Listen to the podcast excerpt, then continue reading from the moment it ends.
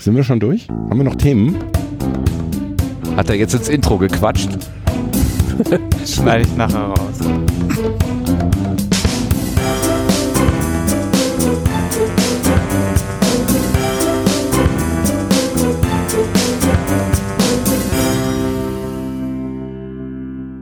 Es ist der 29. März 2018. Hier ist der Sendegarten.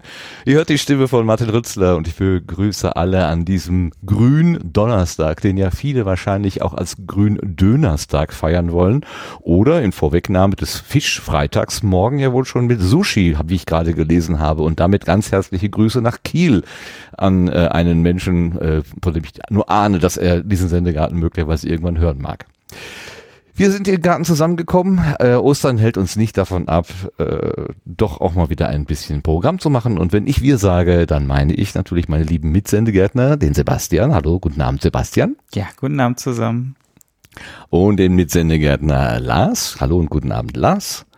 Hallo allerseits und einen Gast auf der Gartenbank und das ist heute der Christian Kesen, den viele wahrscheinlich eher unter Kohlenpott Podcaster kennen. Hallo und guten Abend Christian.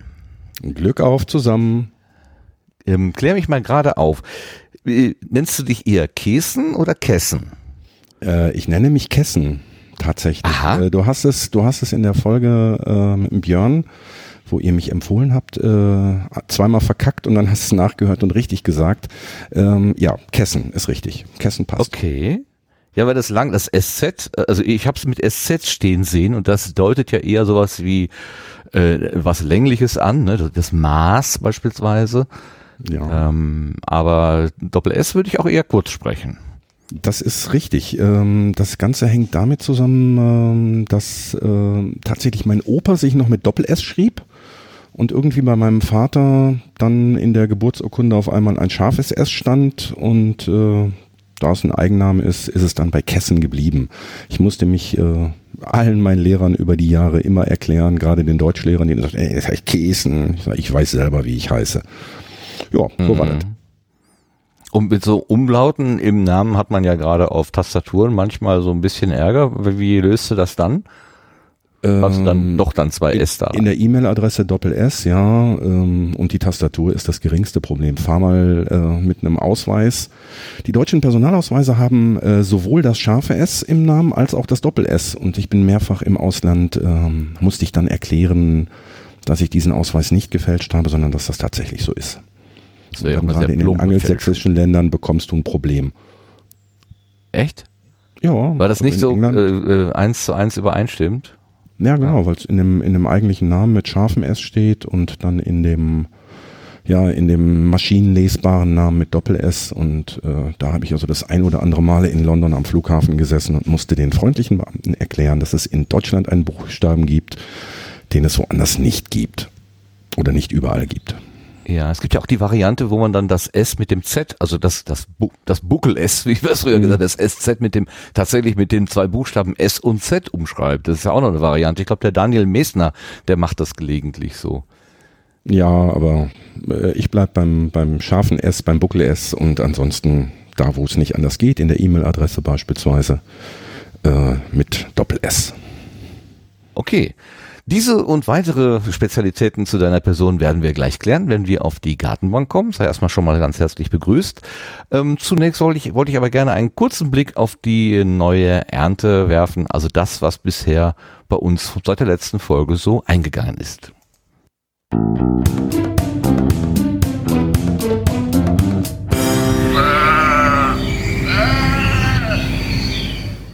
Und äh, es ist ähm, es ist etwas passiert, äh, womit ich nicht gerechnet oder keiner von uns eigentlich gerechnet hat. Äh, Tim Pritlaff, äh, unser aller Podlaf, äh, Podlaf Papst, Podcast Papst, ähm, der der ja Papst ist, weil wir ja alle Päpste sind. Äh, insofern ist es dann in Ordnung zu sagen.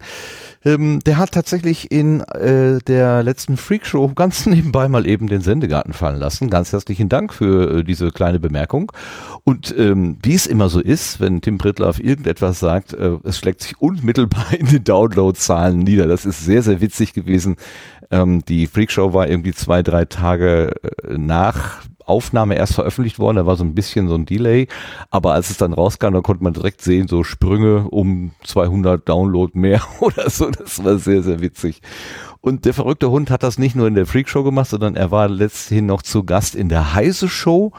Und da ging es auch ums Thema Podcasting. Und da kam die Frage auf, wo kann man denn sich überhaupt über Podcasts so informieren? Wo findet man denn Tipps und Hinweise auf Angebote? Und da erwähnte er den Sendegarten schon wieder. Ähm, also ganz vielen Dank. Das war eine tolle Werbung. Und äh, was er eben sagte, Podcasts empfehlen sich in der Regel durch andere Podcasts. Das hat an der Stelle sehr gut funktioniert. Ähm, hat sich echt ähm, in den Downloadzahlen deutlich äh, niedergeschlagen. Ähm, ich habe jetzt, warte mal, habe ich hier keine Downloadzahlen aktuell da? Moment, äh, wir haben bei dem, bei der letzten, kann ich noch sagen, gibt es 1299 Downloads. Also ist schon eine äh, schöne stattliche Anzahl. Zuschriften hat es auch die eine oder andere gegeben, bezog sich aber im Wesentlichen auf die Setzlinge und das kommt ja dann zu einer anderen Stelle. Ich habe aber heute eine neue Ausgabe der Krümelschublade gehört und da wurde auch vom Sendegarten gesprochen. Ich nehme das jetzt einfach mal als eine Art Feedback und wir hören mal, was die beiden, nämlich der Daniel und der Klaus, über den Sendegarten sagen. Das ist ein Gag. ja, freilich, Ja. natürlich. Aber Wo ich zum Beispiel Kapitelmarken gut finde, ist zum Beispiel auch beim Sendegarten, muss ich ganz ehrlich sagen. Bin ich auch, ich höre den, aber manchmal ist es auch so, dass ich erstmal nur äh, zu den Blütenschätzen springe und äh, zu den Setzlingen ja, und, und, und mir dann die, äh, äh, den Besucher auf der Gartenbank irgendwann anhöre, wenn ich da auch wirklich äh, Muße zu hab. Ne? Weil das ist ja doch immer der längste Teil eigentlich. mhm. ja. Genau, und so kannst du schön, da finde ich das schon klasse. Dann hörst du erstmal das und das und die Neuigkeiten und den Hauptblock dann, wenn mal äh, Zeit ist dafür. Ja. Oder ganz ehrlich, manchmal auch nicht, wenn ich weiß, ach, den kennst du sowieso, das äh, brauchst du dir jetzt nicht nochmal anhören. Dann manchmal auch nicht. Aber Ja, klar. War das die letzte oder die vorletzte Folge, wo hier äh, Sven von, von Proton äh, Podcast zu Gast war auf der Gartenbank? Ich glaube, das war die letzte die Folge. aktuelle. Die aktuelle, ja. Das war also eine Gartenbank, die mir äh, noch besser gefallen hat als, als die meisten anderen. Die, hat- die, die fand ich großartig. Ja, Irgendwie die doch, als- als Empfehlung heute rausgeben. ja, irgendwie doch sehr persönlich, äh, ohne jetzt irgendwie äh, äh, zu sehr in intime Details zu gehen und sonst was. Also das, ähm, ja, da habe ich es sehr gebannt zugehört, muss ich sagen. Ja. ja. Was, äh, was nicht heißen nicht. soll, lieber Martin, dass ich die sonstigen Gartenbänke nicht auch äh, äh, Ding, Ding zuhöre. Äh, auch auch wenn ich ja äh, anmerken muss, äh, dass das Brombeerlabor noch nicht in den Setzlingen erschienen ist, obwohl der Herr Rützler mitgesprochen hat an der ersten Folge. Dann traut er sich wieder nicht, ja, das äh, weil er sonst, selber dabei ist. sonst heißt es wieder, ne? G genau, genau. Hier, Vetternwirtschaft. Also, Ja. Martin, hier, offizieller Auftrag an den Sendegarten aus der Krümelschublade. Nee, das kann man jetzt hier auch nicht machen, weil äh, möglicherweise fällt dem äh, Martin ja auf, dass die Krümelschublade eventuell persönliche Beziehungen zum Brombeerlabor hat. Dann dann ist, ist, ist ja auch doof, wenn das Da- rauskommt. Nein, da kommt keiner drauf. Das merkt doch keiner. Wir merken das auch nicht. Aber äh, ist angekommen, Klaus, und du kennst mich ziemlich gut, muss ich sagen. Du hast genau äh, den Punkt getroffen. Aber vielleicht kommt das ja zu einem Zeitpunkt, der gar nicht so lange in der Zukunft liegt. Also ganz herzlichen Dank für diese Rückmeldung und ich freue mich ganz besonders ähm, über das äh, über die Rückmeldung zu dem zu der zu dem Gespräch mit Sven, ähm, der ja sehr wirklich sehr persönlich äh, erzählt hat und äh, es ist ja auch mal so ein bisschen so eine Gratwanderung, wenn man solche solche doch sehr privaten oder doch privaten Dinge sagt und dass es dabei dann so gut angekommen ist. Es ist nicht die einzige sehr positive Rückmeldung, die ich ge gelesen habe. Das stimmt. Ich habe noch die eine oder andere, äh, das, den einen oder anderen Tweet gesehen, wo Sven auch und seine, seine Schilderung sehr gelobt worden sind. Ganz herzlichen Dank nochmal an dich, Sven. Und ich freue mich einfach, dass das so gut aufgenommen worden ist. So, ähm, solche Rückmeldungen, wie wir gerade so im Audioformat äh, haben wir ja ganz gerne und letztes Mal hat uns ja auch der äh, Sascha was eingesprochen gehabt. Ähm, wir machen ja, haben uns jetzt einen Anrufbeantworter besorgt. Ähm, für den Fall, dass ihr aus welchen Gründen auch immer mal eben spontan eine Idee äh, hier abwerfen wollt, könnt ihr jetzt dann auch eine Telefonnummer wählen, ganz old fashion. Und ähm, dann habt ihr zwei Minuten Zeit oder es sind sogar ein bisschen mehr als zwei Minuten hier eure Gedanken äh, abzulegen. Und wie sich das anhören kann, das hat der Lars einmal getestet. Das klingt dann nämlich so. Hallo, hier ist der Sendegarten Termin Heini. Ähm, den Sende, nein Quatsch, den Beta-Test der Erntemaschine habe ich leider verpasst, aber einen Versuch muss ich natürlich eben machen. Wie sähe das sonst aus? Ähm, ja, das ist eigentlich nur ein Testanruf und äh, ich bin auch schon am Ende angekommen und äh, ich wünsche eine schöne Sendung noch. Bis denn. Ganz herzlichen Dank äh, für diesen Testanruf und äh, dieser Testanruf ging unter der Nummer 02373 178 7132. 02373 178 7132. Und damit der Lars sich jetzt nicht als einziger hier zum Honk macht, äh, ich habe das dann auch mal getestet und das klang dann so. Äh, äh, ja, äh, ich, äh, Martin hier, äh, und ich rufe jetzt aus dem Büro an und das, ich wollte einfach nur mal gucken, ob das über diese Leitung auch funktioniert. Ja, dann, dann soll es das gewesen sein. Äh, viele Grüße, tschüss. So, und jetzt habe ich auch das, äh, äh, die, die Trennhummel wieder am Start, wie äh, Sven letztes Mal in der, in der Postshow gesagt hat. Also es ist tatsächlich eine Mu-Dose, die klingt wie ein Schaf und Sven hat sie Trennhummel genannt. Das fand ich besonders witzig. Also wir haben bald alle Tiere zusammen. Mal gucken, was dann noch so kommen mag. Okay, das waren die Ernten, die eingefahren worden sind. Und jetzt kommen wir dann zu unserem Gast auf der Gartenbank.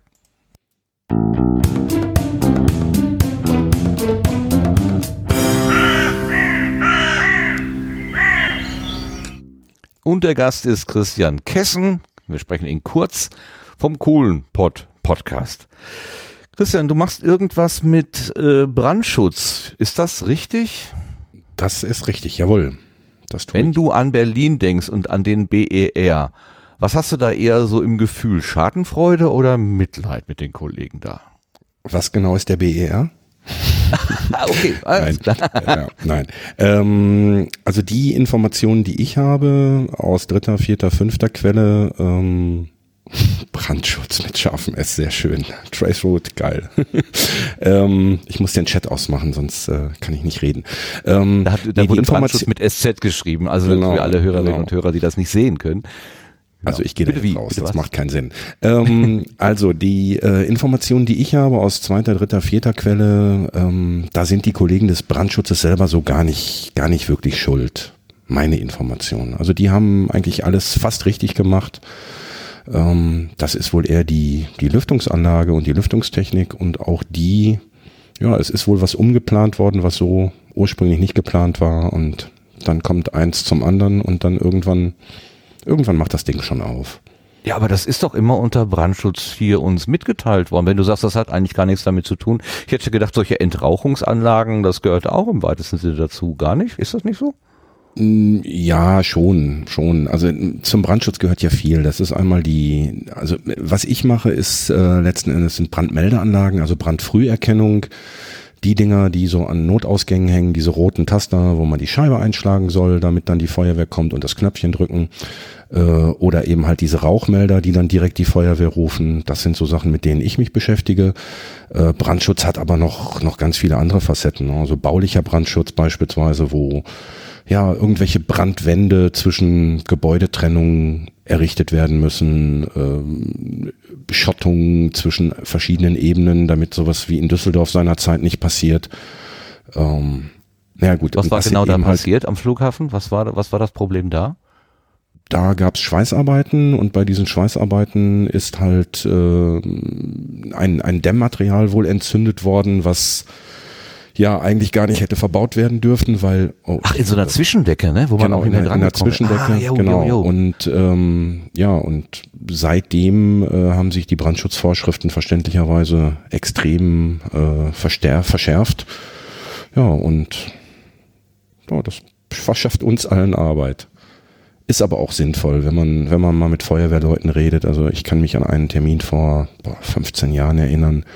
Hatte ich einen Termin mit der Feuerwehr in Krefeld und äh, sollte um 9 Uhr stattfinden. Normalerweise waren die immer überpünktlich und ich habe gewartet, gewartet, gewartet und irgendwann kamen dann zwei Feuerwehrleute rein, verraucht, äh, also nach Rauch gestunken von oben bis unten und die haben dann halt einfach nur gesagt, wir sind jetzt nur hier, um den Termin abzusagen. Wir haben gerade zwei Kinder aus einem aus einer brennenden Wohnung geholt. Die Mutter war im selben Haus in der Bäckerei einkaufen, hat sich kurz verquatscht und oben stand irgendwie eine Kerze und die haben da zwei Kinderleichen rausgetragen. Und wenn du solche Geschichten hörst, dann äh, dann, dann weißt du, warum Rauchmelder wichtig sind. Also Leute, falls ihr noch keine Rauchmelder habt, äh, baut euch gerne welche ein. Der billigste aus dem Baumarkt ist immer besser als gar keiner. Ähm, das kurz äh, in Sachen Brandschutz. Wie bist denn du da reingeraten? Bist du schon immer Feuerwehrmann gewesen, so Nö. von Kind und Jugend Nö. Feuerwehr an oder so? Ne? Nö, überhaupt nicht. Wie die Jungfrau zum Kinde. Also ich habe äh, ganz meine Karriere, meine berufliche Karriere habe ich als Maurer begonnen und ähm, habe dann irgendwann Bauingenieurwesen studiert. Ähm, das Studium war super, es war total schön. Wir haben in den Semesterferien auf dem Bau gearbeitet, haben eine irre Kohle verdient, haben diese Kohle dann verprasst und äh, dann musste man wieder arbeiten und dann litt das Studium und irgendwann nach äh, zehn habe ich dann aufgehört und habe gesagt, das macht keinen Sinn mehr. Und dann habe ich bei einem Freund äh, zunächst mal gearbeitet, der damals so einen Vodafone-Laden hatte und äh, nachdem dann sämtliche Call-Ja-Karten aufgerubbelt waren und jeder mittlerweile so ein Handy hatte, äh, ja, gab es da nichts mehr zu tun. Der hat mich dann an Bekannten weitervermittelt und hat gesagt, Mensch, äh, guckt mal, ob ihr nicht zusammenpasst und das hat gepasst. Und dann bin ich halt in die Sicherheitstechnik eingestiegen, habe mich dann relativ schnell auf Brandmeldeanlagen spezialisiert. Und mein damaliger Arbeitgeber hat äh, irgendwann seinen Laden verkaufen müssen. Da waren also zwei, zwei große Insolvenzen, zweier Auftraggeber, wo wir mit jeder Menge Material drin gehangen haben. Und dann war die Entscheidung, mich entweder selbstständig zu machen oder aber zu einer anderen Firma zu gehen. Und ich habe gesagt, okay, zu einer anderen Firma kannst du immer noch gehen. Und habe mich einfach selbstständig gemacht und habe meine, ja, meine Leistung, meine Dienstleistungen anderen Firmen angeboten. Und das ist angenommen worden. Und das mache ich jetzt mittlerweile seit 15 Jahren. Ach, du bist dein eigener Chef? Ich bin mein eigener Chef. Na, hallo. Sonst Ja, könnte was weiß ich. Podcast, Sonst könnte ich nicht einmal die Woche podcasten. Wie soll das gehen? Ja, mit, wenn du vielleicht nur einen 50% Vertrag hast oder so. Ja, eher- oder so, ja. genau. Äh, Nein, ähm, Spaß beiseite. Also ähm, das, äh, das eine hat mit dem anderen nicht zwingend was zu tun. Ähm, aber ja, ich bin mein eigener Chef, genau. Okay, das ist also seit 15 Jahren, also das klingt so, als wenn du da eigentlich einigermaßen gut im, äh, im Geschäft wärst. Und Ja, ich dadurch, kann- dass wir seit einiger Zeit ja verpflichtenderweise diese Brandmelder haben, glaube ich, äh, ist die Beratung auch eher mehr geworden, oder? Äh, nee, auf diesen Zug bin ich tatsächlich leider ein bisschen spät aufgesprungen, weil ähm, was ich mache, sind eben halt Brandmeldeanlagen. Was du zu Hause hast, ist ein? Heimrauchmelder oder Hausrauchmelder. Ähm, also bei mir kommt im Regelfall, wenn so ein Ding auslöst, direkt die Feuerwehr. Bei dir beschweren sich die Nachbarn oder deine Frau. Aber äh, das sind zwei unterschiedliche Paar Schuhe. Also ich hätte damals oder ich habe dann mal irgendwann einen Kunden gehabt, der das angefragt hat. Und dann habe ich auch fest, dann habe ich mich dafür noch äh, qualifiziert und äh, habe da auch einen, ja, einen guten Job gemacht äh, und habe das dann einigen anderen Kunden angeboten, irgendwelchen Wohnungsbaugesellschaften. Und gesagt, Mensch Leute, wollt ihr nicht und ihr müsst doch jetzt. Und äh, aber da war der Zug schon abgefahren. Aber das ist nicht dramatisch. Alles gut. Okay. Also ähm, bei uns an der Uni wurden vor, vor zwei, drei Jahren, glaube ich, wurde die gesamte Brandmeldeanlage äh, überholt, überarbeitet. Äh, statt äh, wenige äh, solcher, solcher Schnüffeldosen irgendwie auf den Fluren hat jetzt jedes einzelne Büro eins und in den Zwischendecken auch noch solche Dinger. Die sind frenetisch laut, also jede, jeder, jede dieser Dose ist auch gleichzeitig ein, ein Piepser oder so. Wenn die losgehen, ja, mir fallen wirklich die Ohren fast ab. Das ist, das ist echt eine Qual. Und wir hatten äh, in den Monaten nach der Insta Installation, glaube ich, viermal Fehlalarm, weil irgendwas noch zu sensibel eingestellt gewesen ist. Wir standen also die ganze Zeit über gerne vor dem Haus. Das die ganze Zeit. Aber ich, da habe ich gemerkt, das ist schon, das ist schon äh, eine größere Geschichte, bis sich das mal so alles so eingeschuckelt hat. Hat. Und dann wurde mir auch erklärt, dass äh, die Meldung, die das System dann so ausgibt, erst an eine Zentrale geht. Die ruft dann die Feuerwehr und dieser Weg ist überhaupt nicht aufhaltbar. Das heißt, auch bei jedem Fehlalarm ist immer der volle Feuerlöschzug mit fünf Wagen und ich weiß nicht wie viele Leuten gekommen. Selbst wenn man nach zwei Minuten gemerkt hat, oh verdammt, das war ein Fehler, äh, das lässt sich, diese Kette lässt sich gar nicht aufhalten. Das war ein sehr interessanter Einblick in das Ganze. Äh, ist, äh, entspricht das dem, was du auch kennst, oder ist das? Mm, Nee, das ist das eher ungewöhnlich, was du gerade erzählst, weil Okay. ähm, du hast gesagt, es wäre eine Zentrale zwischen eurer Brandmeldeanlage und der Feuerwehr geschaltet. Haben das ist sehr ungewöhnlich. ja. Das Okay. ist sehr ungewöhnlich, weil normalerweise ähm, gibt es tatsächlich so eine Art rotes Telefon, was dann direkt zur Feuerleitstelle oder zur, zur Leitstelle der Feuerwehr, der örtlichen Feuerwehr durchgeht oder der Kreisfeuerwehr, je nachdem, wo man sich gerade befindet.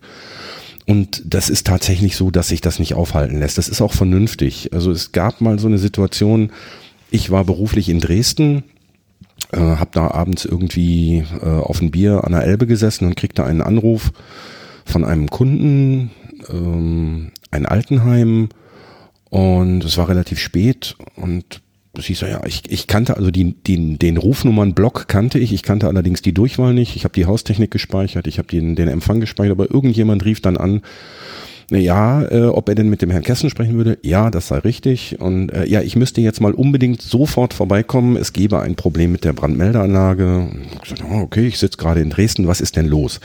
Ja, wir hatten gerade einen Feueralarm. Ja, ich so, das kann ja erstmal sein. Dann sagte er ja und dann bin ich zur Anlage gegangen und habe erstmal geguckt, wo der Alarm ist. Ich gesagt, okay, das ist vorbildlich. Sagt er. Und dann habe ich die Anlage zurückgesetzt und habe gesagt, was? Äh, warum? ja, ähm, damit das Piepsen aufhörte. Okay, das habe ich auch erstmal hingenommen. Dann hat er sich die sogenannte Feuerwehrlaufkarte genommen. Das ist also ein Plan, mit dem die Feuerwehr sich dann in diesem Gebäude bewegt. Also jeder Melder hat eine Meldergruppe und eine Meldernummer, sodass der, die Feuerwehr anhand der Meldergruppe und der Meldernummer diesen Melder eindeutig identifizieren kann, um dann eben auf dem schnellstmöglichen Weg sich im Gebäude zurechtzufinden. Und dann nahm er sich also diese Karte und ist dann vermeintlich gucken gegangen an dem vermeintlichen Brandort. Und dann kam die Feuerwehr. Dann hat er erstmal einen Anschiss bekommen, weil er die Anlage zurückgesetzt hat. Und dann ist er mit der Feuerwehr zu diesem vermeintlichen Brandort gegangen und die Feuerwehr ist dann unverrichteter Dinge wieder abgehauen. Und dann habe ich mal so ein bisschen nachgebohrt und ich so, ja, welche Meldegruppe war das denn? Und, Ja, 63. Ja, okay. Und wo sind Sie dann hingelaufen? Ja, direkt da, wo äh, unser Personal immer raucht. Ja, Okay, dann nehmen Sie sich jetzt mal die Karte, gehen mal zu der gleichen Stelle. Ja, da bin ich. Ich Sag, dann gucken Sie mal, wo der Melder sitzt. Ja, der sitzt hier unter der Decke. Ich sage, nee, da ist gar kein Melder. Ich sage, jetzt drehen Sie die Karte um, gehen bitte einmal ins Nebengebäude.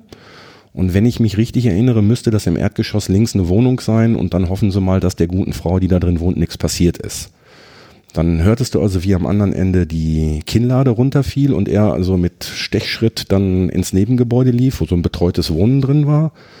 Dann schloss er hektisch die Tür auf, rief dann, Frau Müller, Frau Müller, was ist denn hier passiert? Und dann hatte Frau Müller, eine offenbar demente Dame, ihren kabellosen Wasserkocher nicht auf die dafür vorgesehene Plattform gestellt, sondern auf eine Herdplatte.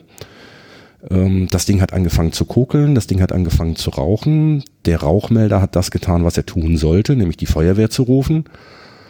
Und die Feuerwehr hat sich dann auf die Aussagen dieses Pflegers verlassen, weil er vorher halt die Anlage zurückgesetzt hat. Also die Dinger sind durchaus sinnvoll. Natürlich gibt's Fehlalarme, klar, gar kein Thema, Staubentwicklung oder irgendwie Wasserdampf oder sonstiges, aber ähm, die Feuerwehr fährt lieber im Zweifelsfall einmal mehr als einmal zu wenig.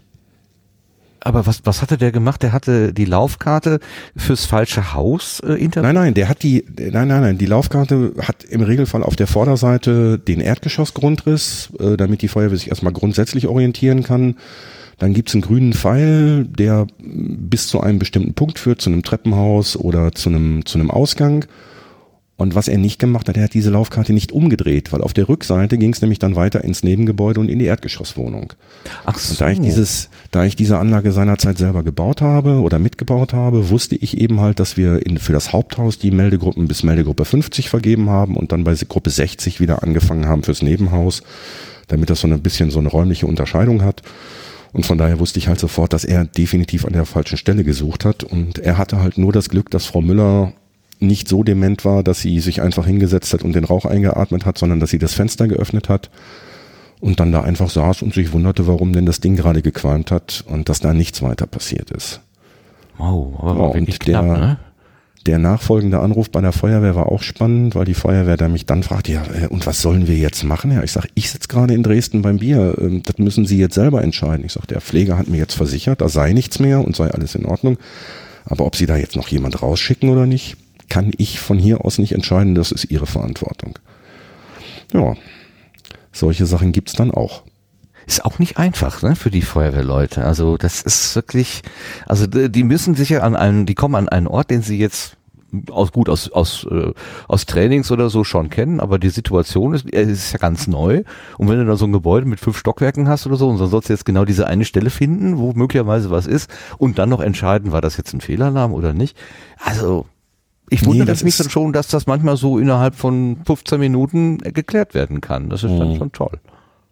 Ja, die, die, diese Laufkarten ähm, sind mit den Jahren immer besser geworden. Das heißt, du hast ein, äh, du kennst wahrscheinlich aus, aus der Uni auch diese Flucht- und Rettungswegepläne oder auch Jo, aus Hotels oder überall, Veran genau.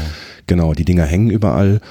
Ähm, und die Feuerwehrleute sind halt darauf geschult, diese Pläne lesen zu können. Und ähm, es gibt eben halt genormte Zeichen, ähm, die wissen, die wissen, wie sie mit so einem Ding umzugehen haben. Und zwar kocht jede Feuerwehr so ein bisschen ihr eigenes Süppchen, weil die eben halt äh, spezielle Anforderungen zum Teil haben.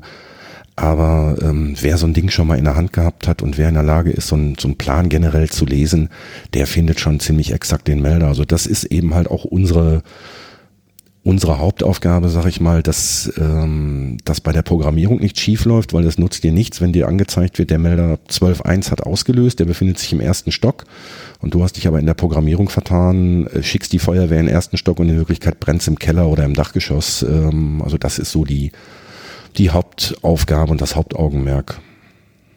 Ja, das muss natürlich stimmen. Ab und zu kommt bei uns jemand vorbei mit so einer langen Stange und da ist eine Dose dran und dann drückt er irgendwie mit dieser Dose an den Melder und ich vermute mal, da, da, da kommt irgendein Gasgemisch, was dann den Melder zum Signalisieren bringt und in der Zentrale ist dann jemand, der sieht dann, aha, hat ausgelöst oder nicht. Das muss wohl auch relativ regelmäßig gecheckt werden.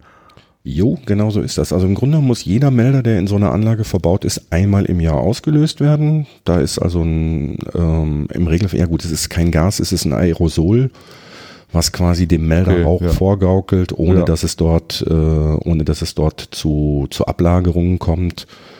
Genau, und dann derjenige, der an der Zentrale sitzt, also es gibt einmal die Variante, dass man das äh, alleine macht, eine sogenannte Einmannrevision. Das heißt, man nimmt eine Gruppe in Test, äh, löst die aus, guckt hinterher, sind die Melder alle gekommen, so wie sie hätten kommen müssen. Und dann geht's weiter in die nächste Gruppe oder eben halt eine Zweimannrevision. Das heißt, einer sitzt an der Zentrale und der andere läuft durchs Gebäude. Ja, und dann werden eben halt so ein paar, paar Standardsachen abgeklopft. Äh, Es wird ein, im Regelfall ein Alarm zur Feuerwehr ausgelöst, um zu gucken, ob das auch funktioniert.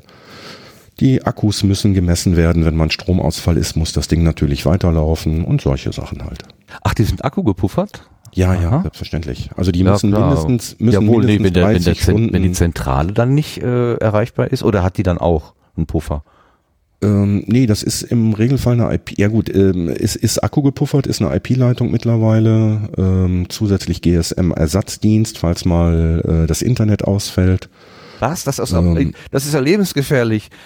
Wenn das, Internet, doch wenn das Internet ausfällt. Die können das doch nicht auf Internettechnologie basieren lassen. Hilfe, Hilfe, Nein, Hilfe. nein, nein, nein, Da nein. kann man ja noch nicht mal mit dem Flugtaxi fliegen. Also das, nein, das, gibt, das können wir ein, jetzt es nicht gibt einen sogenannten das. GSM-Ersatzdienst. Was? Ein GSM-Ersatz?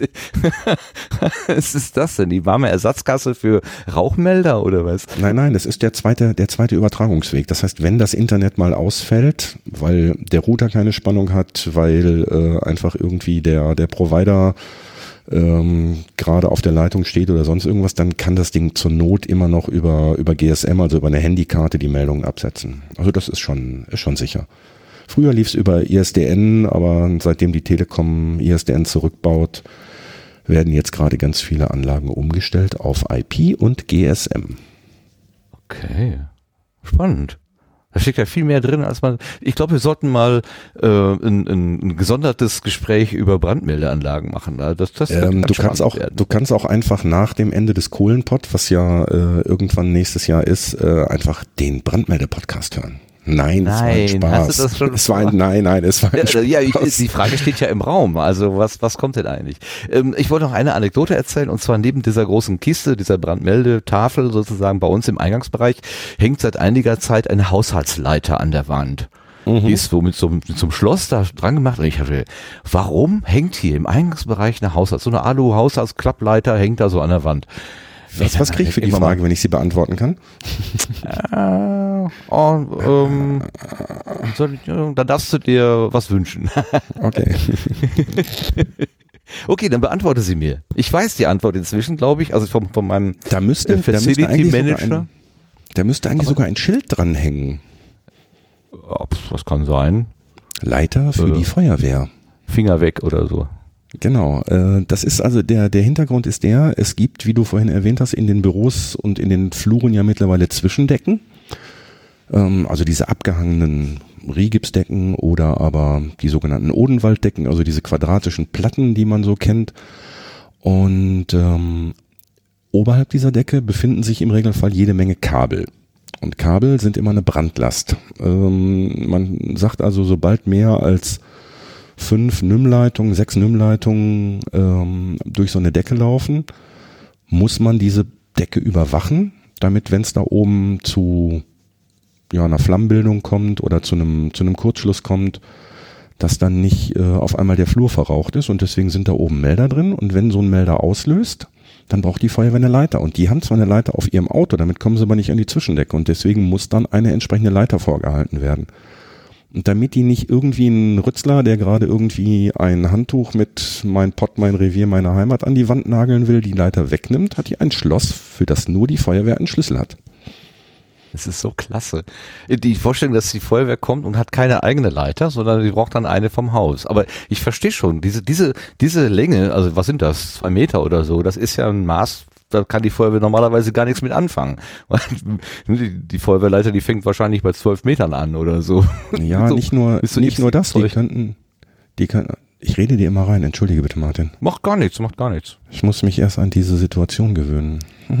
Ähm, der Hintergrund ist eigentlich ein anderer. Wenn du dir überlegst, dass die Feuerwehr zunächst mal, wenn sie in so ein Gebäude reinkommt, ja nicht weiß, wer oder was dort ausgelöst hat. Es sei denn, sie sieht schon irgendwo, dass Qualm aus dem Fenster kommt, dann fahren sie natürlich sofort mit der Leiter da dran. Aber wenn du so einen Entstehungsbrand, so einen Schwelbrand durch einen Kurzschluss beispielsweise hast, dann könnte der erstmal ganz normal irgendwie dein, dein Papierkorb hätte ange könnte brennen, dein Computer könnte brennen, dein Monitor könnte kokeln. Es kann aber auch sein, ähm, ihr habt bei euch in der Uni mit Sicherheit auch so einen Serverraum oder ein Rechenzentrum oder was auch immer. Da gibt's ma manchmal aufgeständerte Böden. Das heißt, dein der Fußboden, unter dem du oder auf dem du läufst, ist nicht wie, wie, wie bei dir zu Hause, sondern da stehen dann so Stahlstützen, da liegen dann Platten drauf und darunter hast du 40 Zentimeter Hohlraum, wo auch die ganzen Kabel durchlaufen. Auch da könnte was kokeln. Oder eben halt in der Zwischendecke. Das heißt, wenn der Feuerwehrmann jetzt reinkommt und diesen Brandherd erstmal lokalisiert hat, auf, mit, anhand der Meldung von der Brandmeldeanlage und dann eben halt mit der Laufkarte den Ort findet, dann kann es durchaus sein, dass er in den Zwischenboden muss. Dazu braucht er im Regelfall so einen, so einen Bodenheber, so einen Saugheber, äh, um diese Platte überhaupt hochzukriegen. Oder in der Zwischendecke, dann braucht er eine Leiter. Und wenn er dieses ganze Gerödel schon zur Ersterkundung mit ins Gebäude nehmen müsste, dann bräuchte er wahrscheinlich äh, bei euch aus dem Sendegarten eine Schubkarre und äh, würde das ganze Geraffel da reinpacken, um, um dann loszulegen. Und wenn eben halt ein Gebäude einen Zwischenboden hat, dann ist an dem Erstanlaufpunkt der Feuerwehr ein Bodenheber vorzuhalten, dann ist an dem Erstanlaufpunkt im Regelfall eine Leiter vorzuhalten für die Zwischendecken und auf diesen Laufkarten steht dann sofort Leiter mitnehmen oder Bodenheber mitnehmen oder sonstige Besonderheiten. Da wird dann auch auf Gefahrenpunkte hingewiesen, was weiß ich, dass dieser Melder halt in einem Hochspannungsraum sitzt oder dass es dort eine Löschanlage gibt oder sonst irgendwas. Und das ist einfach der Hintergrund. Ja. Also das macht ja auch alles total viel Sinn, wenn man sich das aus der Perspektive der Rettungskräfte vorstellt, die ja tatsächlich in der kürzester Zeit da irgendwie aktiv werden sollen, möglichst zielgerichtet, möglichst nicht nochmal zurücklaufen, ich muss noch mal eben den Bodenheber holen, sondern das eben in dem Augenblick auch zur Hand haben, was gebraucht wird.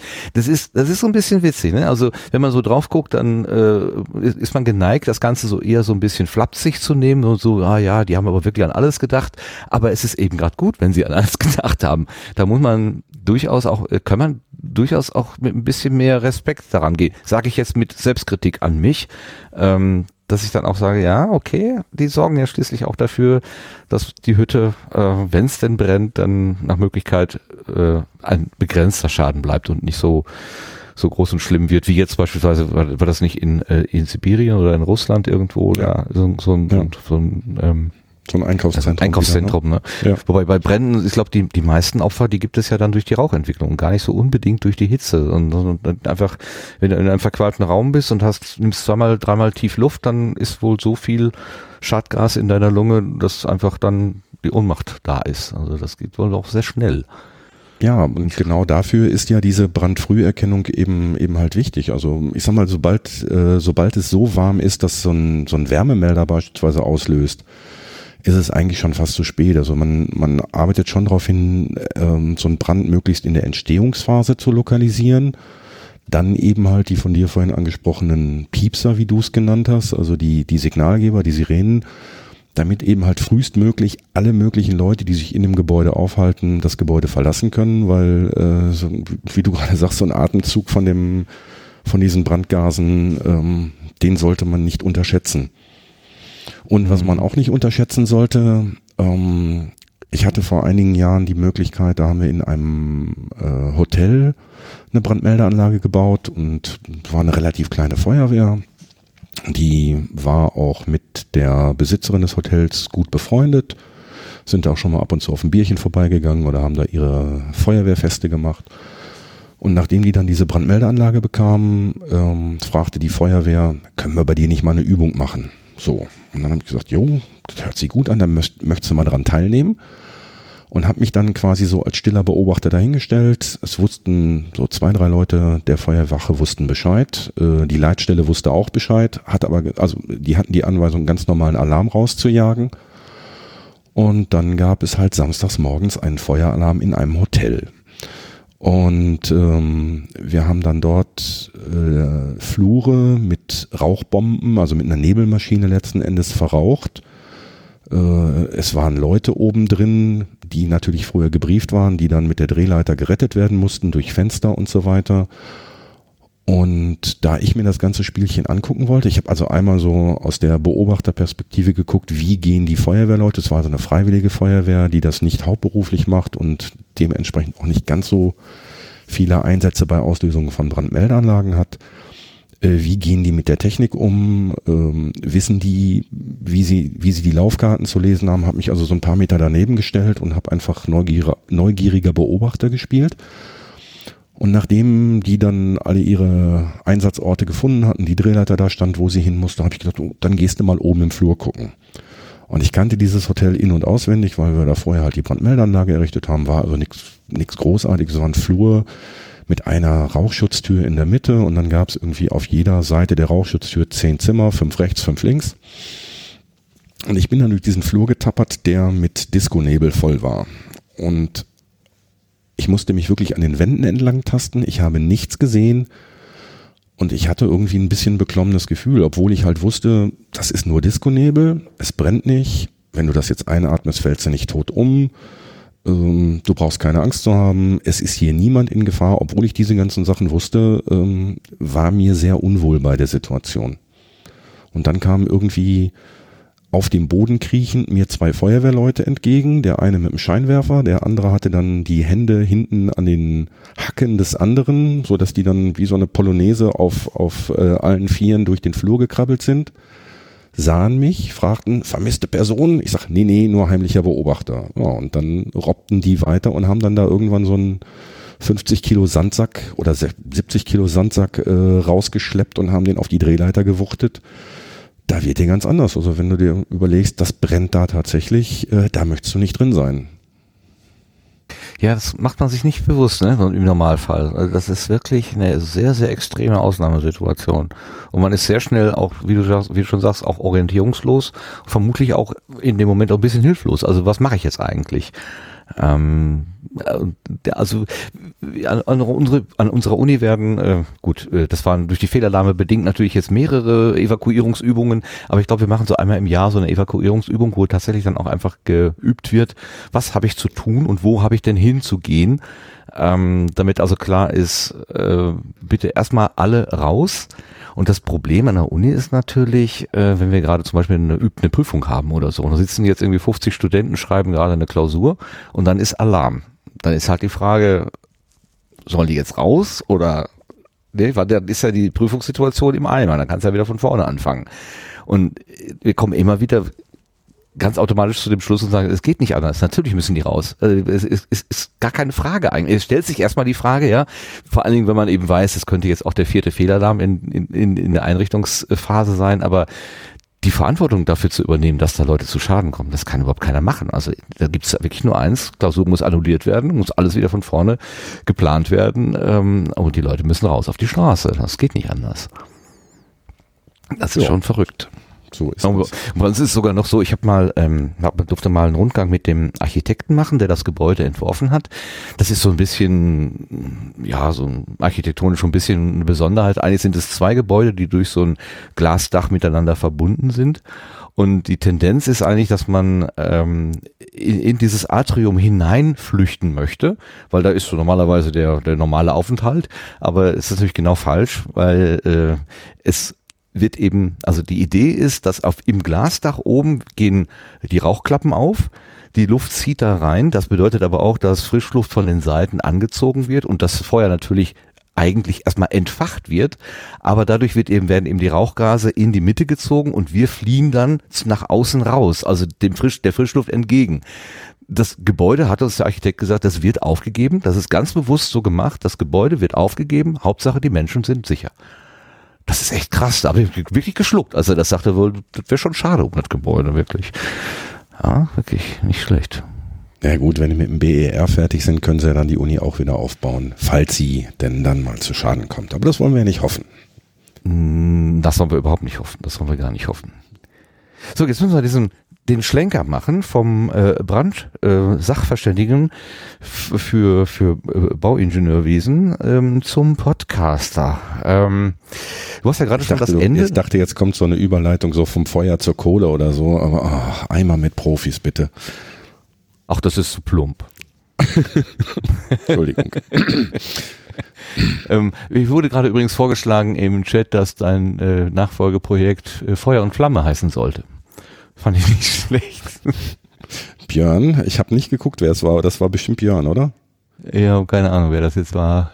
Äh Goldbrandschutz, Projekt fürs okay. Sehr schön. Okay, ja. ähm, also du machst ein Podcast-Projekt, das nennt sich Kohlenpod und äh, das hat mehrere Besonderheiten, finde ich. Eine der Besonderheiten ist, du fängst quasi am Ende an. Also du machst einen Countdown und wir fangen jetzt auch einfach mal am Ende an. Das klingt nämlich bei dir immer so. Ey, Kumpel, für heute Schicht am Schacht. Bist du das? Hast du das selber das eingesprochen? Bin ich, ja, ja, das bin ich. Weißt du, wo das war? Nee, wahrscheinlich gehört, auf Schlegel und Eisen, oder? Ja, aber wo? Du musst doch den Hall hören. Den Hall hören? Im den Treppenhaus? Hall. Nein, ich habe mich in die Weißkaue gestellt. Ach, aber das ist doch keine Klingel, dann keine, keine, oder ist Nein, nein, die Klingel. Du hast gemischt. Äh, äh ich okay, habe Reaper. Ich nutze, ich nutze Ultraschall. ich nutze Ultraschall. In diesem, äh, in diesem Moment mal ein ganz, ganz herzliches Dank an alle, die äh, an so Sachen wie Ultraschall oder auch Studio Link basteln. Äh, ohne euch wären wir alle nichts. We so, are standing on the shoulders of giants. Oder? Genau, so, so ja, ist das. Also. So ist das. Also ähm, kann man, kann man glaube ich gar nicht oft genug sagen.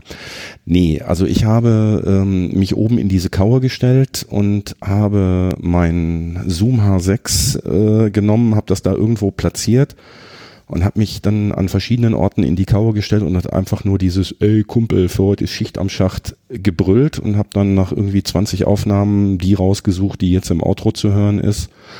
Hab dann die Schachtglocke da drunter gelegt und habe die so ein bisschen ausklingen lassen, weil ich in den ersten Folgen noch gar kein Outro hatte und dann irgendein Hörer, eine Hörerin gesagt hat, ein Outro wäre auch noch schön. Hab gesagt, ja, aber wusste noch nicht wie. Und ähm, ja, so ist es gekommen. Hast du dir denn die Situation äh, ausgedacht oder ist das etwas, was du auch tatsächlich erlebt hast? Bist du auch mal Bergmann gewesen? Nee, Bergmann war ich nie in diesem Sinne. Also ich habe mal unter Tage gearbeitet, äh, zwei, dreimal, war auch schon mehrfach unter Tage, aber Bergmann war ich persönlich nie. Ich, ich, heute wünsche ich mir, ich wäre Bergmann, weil dann hätte ich jetzt äh, ganz viel Zeit zum Podcasten, weil dann wäre ich nämlich schon in der, hätte ich wirklich schon mein Anpassungsgeld beziehen. Aber das ist leider nicht so. Okay. Ähm, aber was ist denn, was bringt dich denn dann da in die Nähe vom Steinkohlebergbau? Also was, was, was ist deine Verbindung dazu? Ähm, ich bin quasi auf Kohle geboren. Wie? Ja, das hast du schon an anderer Stelle gesagt. Das finde ich eine ziemlich schmutzige Angelegenheit für deine. Ich bedauere deine Mutter, dass das Kind da so im Dreck gelegen hat. Nein, das ist. Nein. Das ist, nö, ich denke nicht. Das ist so, ähm, wenn ein, ein Kölner sagt, der ist äh, am Dom geboren oder wenn irgendwie ein Björn, was würdest du sagen? Äh, an der Küste geboren oder im Wind geboren und ich bin halt auf Kohle geboren. Kohle ist, ähm, ist das, woran ich, ich wurde auf Koks gezeugt. ich muss diesen Chat ausmachen, das ist unglaublich. Er wurde auf Koks gezeugt. Sehr also gut, Traceroot, Traceroot schreibt gerade im Chat, ich wurde auf Koks gezeugt. Super, Traceroot ähm, 100 Punkte. genau. Ähm, nee also wenn, wenn ich an den Ruhrpott denke, denke ich an, an, an Kohle, ich denke an Zechen, ich denke natürlich an Schalke, klar. Äh, und ja, so ist das. Ich, ich bin einfach Ruhrpottkind. Okay, du bist in drauf. Herten geboren worden auf Kohle, auf Koks oder wo auch immer ähm, und auch dort äh, aufgewachsen. Also du bist äh, ja. im Ruhrgebiet sozialisiert worden. Genau nicht, also ich bin geboren, ich bin aufgewachsen und ich war eigentlich nie weg. Also ich war mal in Urlaub, ich habe äh, aber nie woanders gewohnt. Ich habe immer in Herten gewohnt. Aha, okay. Hat, zieht's dich auch nicht weg? Nö, überhaupt nicht. Also ich, ich, ich, ich bin beruflich relativ viel unterwegs, also von, von Hamburg bis nach äh, München, von Dresden bis nach Aachen. Ähm, aber nö, hier ist mein Zuhause. Mein Zuhause, dein, mein Pott. und deine Familie, hat die denn irgendwie äh, eine Nähe zum Bergbau? Äh, mein Bruder war bis letztes Jahr auf der Zeche. Mhm. Und bei, bei, bei, euch, wo du jetzt dein Büro hast, auf Schlegel und Eisen? Nee, hier hat er gelernt. Äh, Schlegel Eisen ist ja schon seit, boah, äh, ist ja kein Geschichtspodcast, ne? aber ich meine 1990, 1992 hat äh, Schlegel Eisen dicht gemacht. Und dann hat er noch ein paar Verlegungen gemacht. Also der war dann auf, äh, der war in, hm, jetzt verkacke ich's, aber er war unter anderem äh, auf der Schachtanlage Auguste Victoria in Mahl, die äh, 2015 zugemacht hat. Und zum Schluss, also bis letztes Jahr, war er noch auf der Schachtanlage Prosper Haniel in Bottrop. Und das ist eben halt eine der beiden Zechen, die jetzt noch offen sind, also Prosperhanel in Bottrop und dann Ippenbüren. Und ja, da war er jetzt praktisch bis äh, letztes Jahr im August ist er 49 geworden, bis äh, Juli, glaube ich. Dann hat er noch ein paar Urlaubstage gehabt und dann hat er seine letzte Schicht gefahren. Äh, hat er dann genau die Karriere, die du dir gerade gewünscht hast? Ähm, ja, also was halt gewünscht, ich hätte es ja machen können. Ne? Also wenn man das damals gewusst hätte, ähm, es hat Vor- und Nachteile. Alles gut, ja, so wie es ist. Mit 50 so in so einer Art äh, Vorruhestand oder das hat ja einen anderen Namen, aber so im Prinzip, dass man da so dann aus dem, aus dem aktiven Berufsleben mehr oder weniger aussteigt und sich dann seinen Hobbys widmen kann, die letzten 30 Jahre, 40 Jahre seines Lebens. Ja, irgendwie genau. keine so ganz üble Vorstellung. Und nee, gar nicht so selten ähm, in, den, in der Gegend hier, ne? Äh, richtig, aber ich habe ja jetzt auch mit vielen Leuten gesprochen schon ähm, und da ist durchaus der ein oder andere bei, der sagt, boah, ich hätte auch noch ein paar Jahre länger gemacht. Was? Ähm, Ich hab Ja, ja, ja. neulich- Äh, Ja, also ich die gerne gegangen. Ja. Du, du wirst mit 50, du wirst mit 50, wo du eigentlich noch, äh, naja, halbwegs im Saft stehst, äh, wirst du aus deinem, aus deinem Beruf rausgerissen. Ne? Stehst da im Grunde genommen, guckst dir jeden Morgen an, was macht die Frau jetzt heute? Ne? Und die Frau ist vielleicht gar nicht so happy, dass der, dass der Mann zu Hause ist, sag ich mal, von heute auf morgen und, und umgekehrt auch. Ich meine, es gibt Leute, die kommen gut mit dieser Situation klar.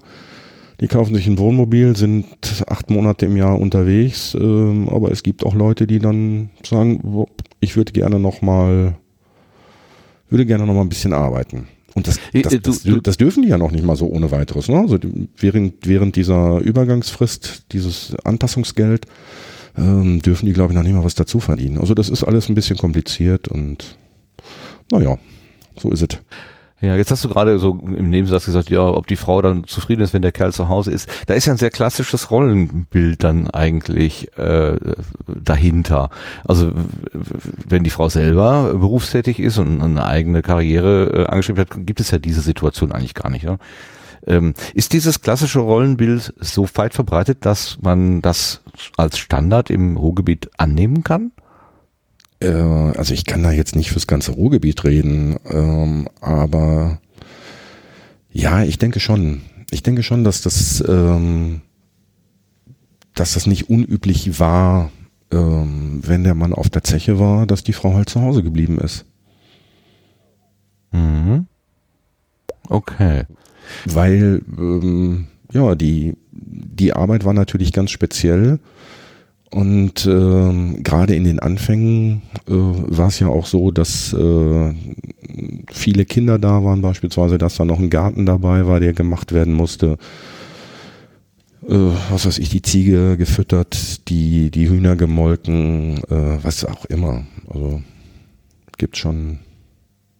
Ja, ich glaube, es ist, ist durchaus üblich im, im Pott.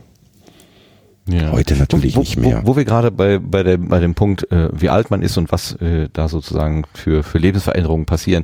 In, in der letzten Woche gab es im Sendegate eine Anfrage vom User Ullermann. Ähm, der schrieb, hallo, wenn ich Podcasts höre, denke ich mir oft, Mensch, das würde ich auch gerne machen. Ideen sind da, Technik ist verständlich und die Zeit äh, na gut, müsste man wirklich probieren, die Zeit reicht nie, aber ich höre fast ausschließlich Podcaster, die jünger sind als ich. Mit 48 bin ich aus meiner Sicht noch nicht alt, aber aus Sicht der aktiven Podcaster sieht das wahrscheinlich anders aus. Er Ja, stellt sich ich ernsthaft auch. die Frage, ob er mit 48 das Podcasten anfangen kann. Nee, du auf bist keinen schon Fall. älter als 48. Du hast Hallo? auch später angefangen. Hast du nicht gerade gesagt, du bist 51?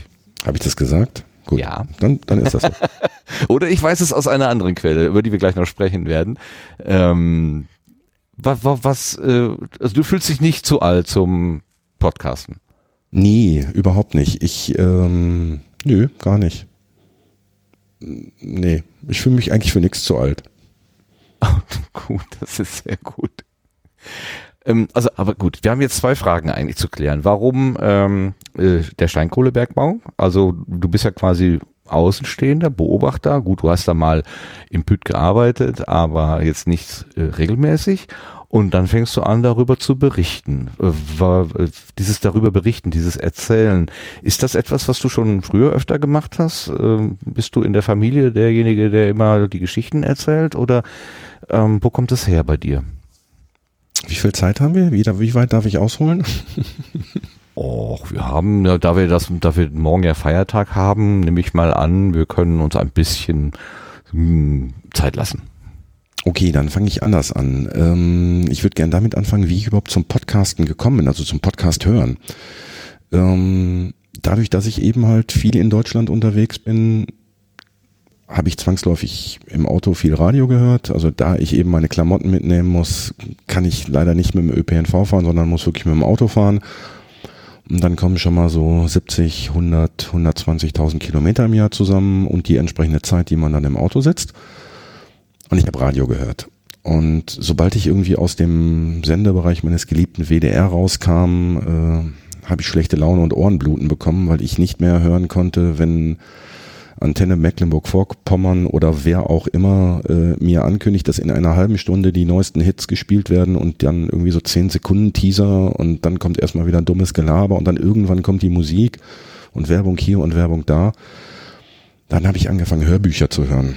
Und damals gab es noch kein Spotify oder sonstiges oder äh, wie die ganzen Dinge auch heißen, wo man sich dann die Hörbücher für eine Flatrate runterladen konnte. Das heißt, ich habe mir die Dinger immer auf CD gekauft und du dann so in einer Woche 2000 Kilometer oder mehr fährst, dann gehen auch schon mal drei, vier, fünf Hörbücher über den Ladentisch. Und wenn du dir dann überlegst, dass das, was du da gerade an Hörbüchern ausgibst, äh, für andere Leute ein, ein halber, halber Monats äh, ist, von dem sie leben müssen, dann äh, überlegst du dir das irgendwann. Und dann hat mich ein Freund zunächst mal aufs Küchenradio aufmerksam gemacht. Da habe ich ein paar Mal reingehört Ah, und war dann komplett weg davon. Das hat mir, warum auch immer, damals nicht gefallen. Ach, Und dann rief er mich irgendwann an und sagte, oh, du musst unbedingt äh, NSFW hören. Und es war NSFW Folge 50, die, was habe ich vorhin gesagt? Apokalyptische Atomhaubitze? Nee, egal. Äh, NSFW Folge 50 gehört, in einem durchgehört und direkt im Anschluss mit NSFW 1, 2, 3, 4 direkt über, äh, über mein LTE runtergeladen. Ja, und dann war ich dem Ganzen verfallen. Und dann, wie das so ist, die Community ist, oder war auch damals schon aktiv, das war 2012, ähm, kam dann die Empfehlung zu Hoaxilla, dann kam die Empfehlung zu, ähm, ja, zu den ganzen Holgi-Sachen natürlich. Dann irgendwann kam Mincorrect und äh, ja, so ging es dann los. Und mein hast du Podcatcher Hörer, wurde immer, genau. Ja. mein Podcatcher wurde immer voller und ähm, irgendwann habe ich dann über Sebastian Bartoschek den Nikolas und den Reinhard kennengelernt. Und äh, dann stehst du da halt so auf so einem, naja, Mini-Hörertreffen und denkst, boah, das sind die, die du jede Woche hörst. Geil. Und äh, merkst aber eigentlich, dass es ganz normale Leute sind. Also du kennst die beiden ja auch und äh, das ist jetzt, das sind zwar die Rockstars der, der Podcast-Szene, aber ähm, sind Einer halt ganz beiden. normale Leute. Genau, ein, ein, der andere ist Autor, der andere ist Genau, Bestseller-Autor, der andere ist Genau. Rockstar. genau. Ähm, so, und dann äh, gab es im Ruhrpott die lange Nacht der Wissenschaft. Und äh, ich, bekam, ich bekam das auf Twitter mit und bin zufälligerweise auf dem Weg von Süddeutschland am äh, Kreuz Kaiserberg vorbeigefahren, wo die Uni Essen-Duisburg ist, wo dann auch ähm, ja, Reinholds ähm, ominöse Maschine steht. Ähm, also die in, innerhalb dieses Labors, die habe ich mir dann angeschaut und kannte diese, dieses Experiment, diese Maschine, wie, wie sagt er immer? Maschine? Nee, egal. Äh, Anlage, genau. Ich kannte diese Anlage natürlich über den Podcast und habe dann konkret Fragen stellen können und die umstehenden äh, Studenten dachten wohl, dass ich irgendwie vom Fach sei und äh, das habe ich dann verneint. Ja, aber wie- wieso ich das denn alles wüsste und so, ja, Podcast gehört. Und ähm, dann fragte mich irgendjemand, ob ich denn auch in diesem Bereich irgendwie arbeiten würde. Ich, ich sag, nee, ich nicht, aber mein Bruder. Ja, was macht denn der auch? Diamant? Nö. Äh, ja, macht der denn, äh, ach so, dann bestimmt Graphen. Nee, nee, ich sag, Kohlenstoff ist richtig, aber eher in der ursprünglichen Form. Äh, wieso, was denn? Ja, ich sagte erst Bergmann unter Tage. So, großes Gelächter, genau.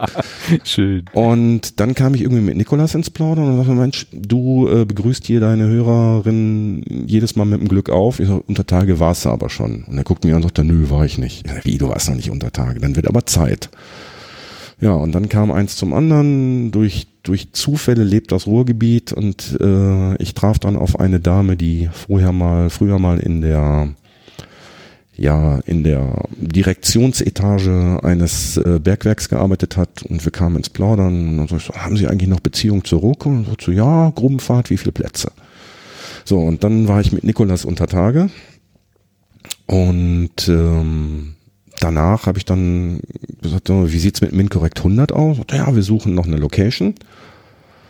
Habe ich gesagt, dann musst du mal bei mir im Büro vorbeikommen, ich zeig dir mal was. Und in diesem ganzen, in dieser ganzen Vorbereitung auf die MinCorrect 100, die wir ja dann hier quasi über meinem Kopf in, in dem Gebäude, wo ich mein Büro hab, gefeiert haben, ist dann bei mir so diese, dieser Samen der Idee, ich möchte einen Podcast machen, aufgegangen.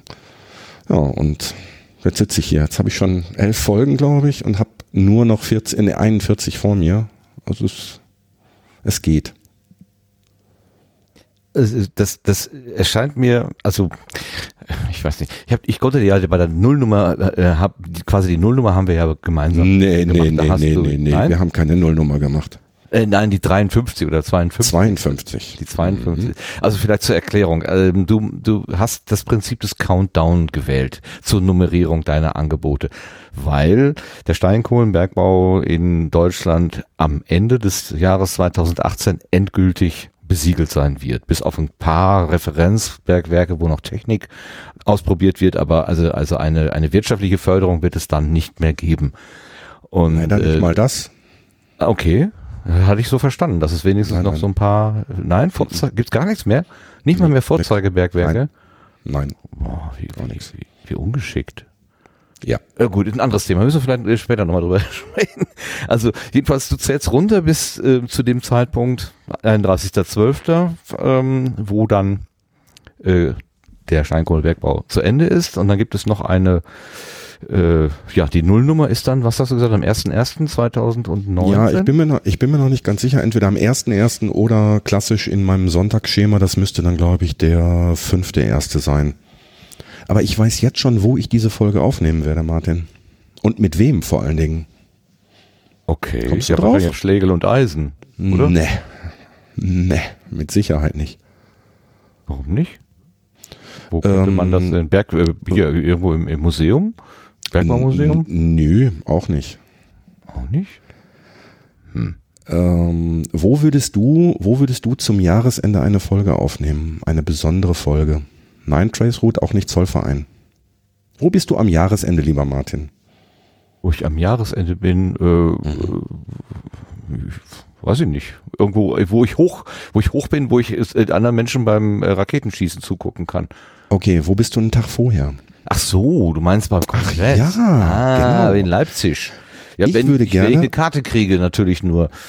Das weiß man Äh, ja nie. Martin, äh, Richtig, also ich habe mir fest vorgenommen, äh, es sei denn, es kommen jetzt äh, aufgrund dieser Sendung Kommentare, die dann sagen, nee, mach das bloß nicht.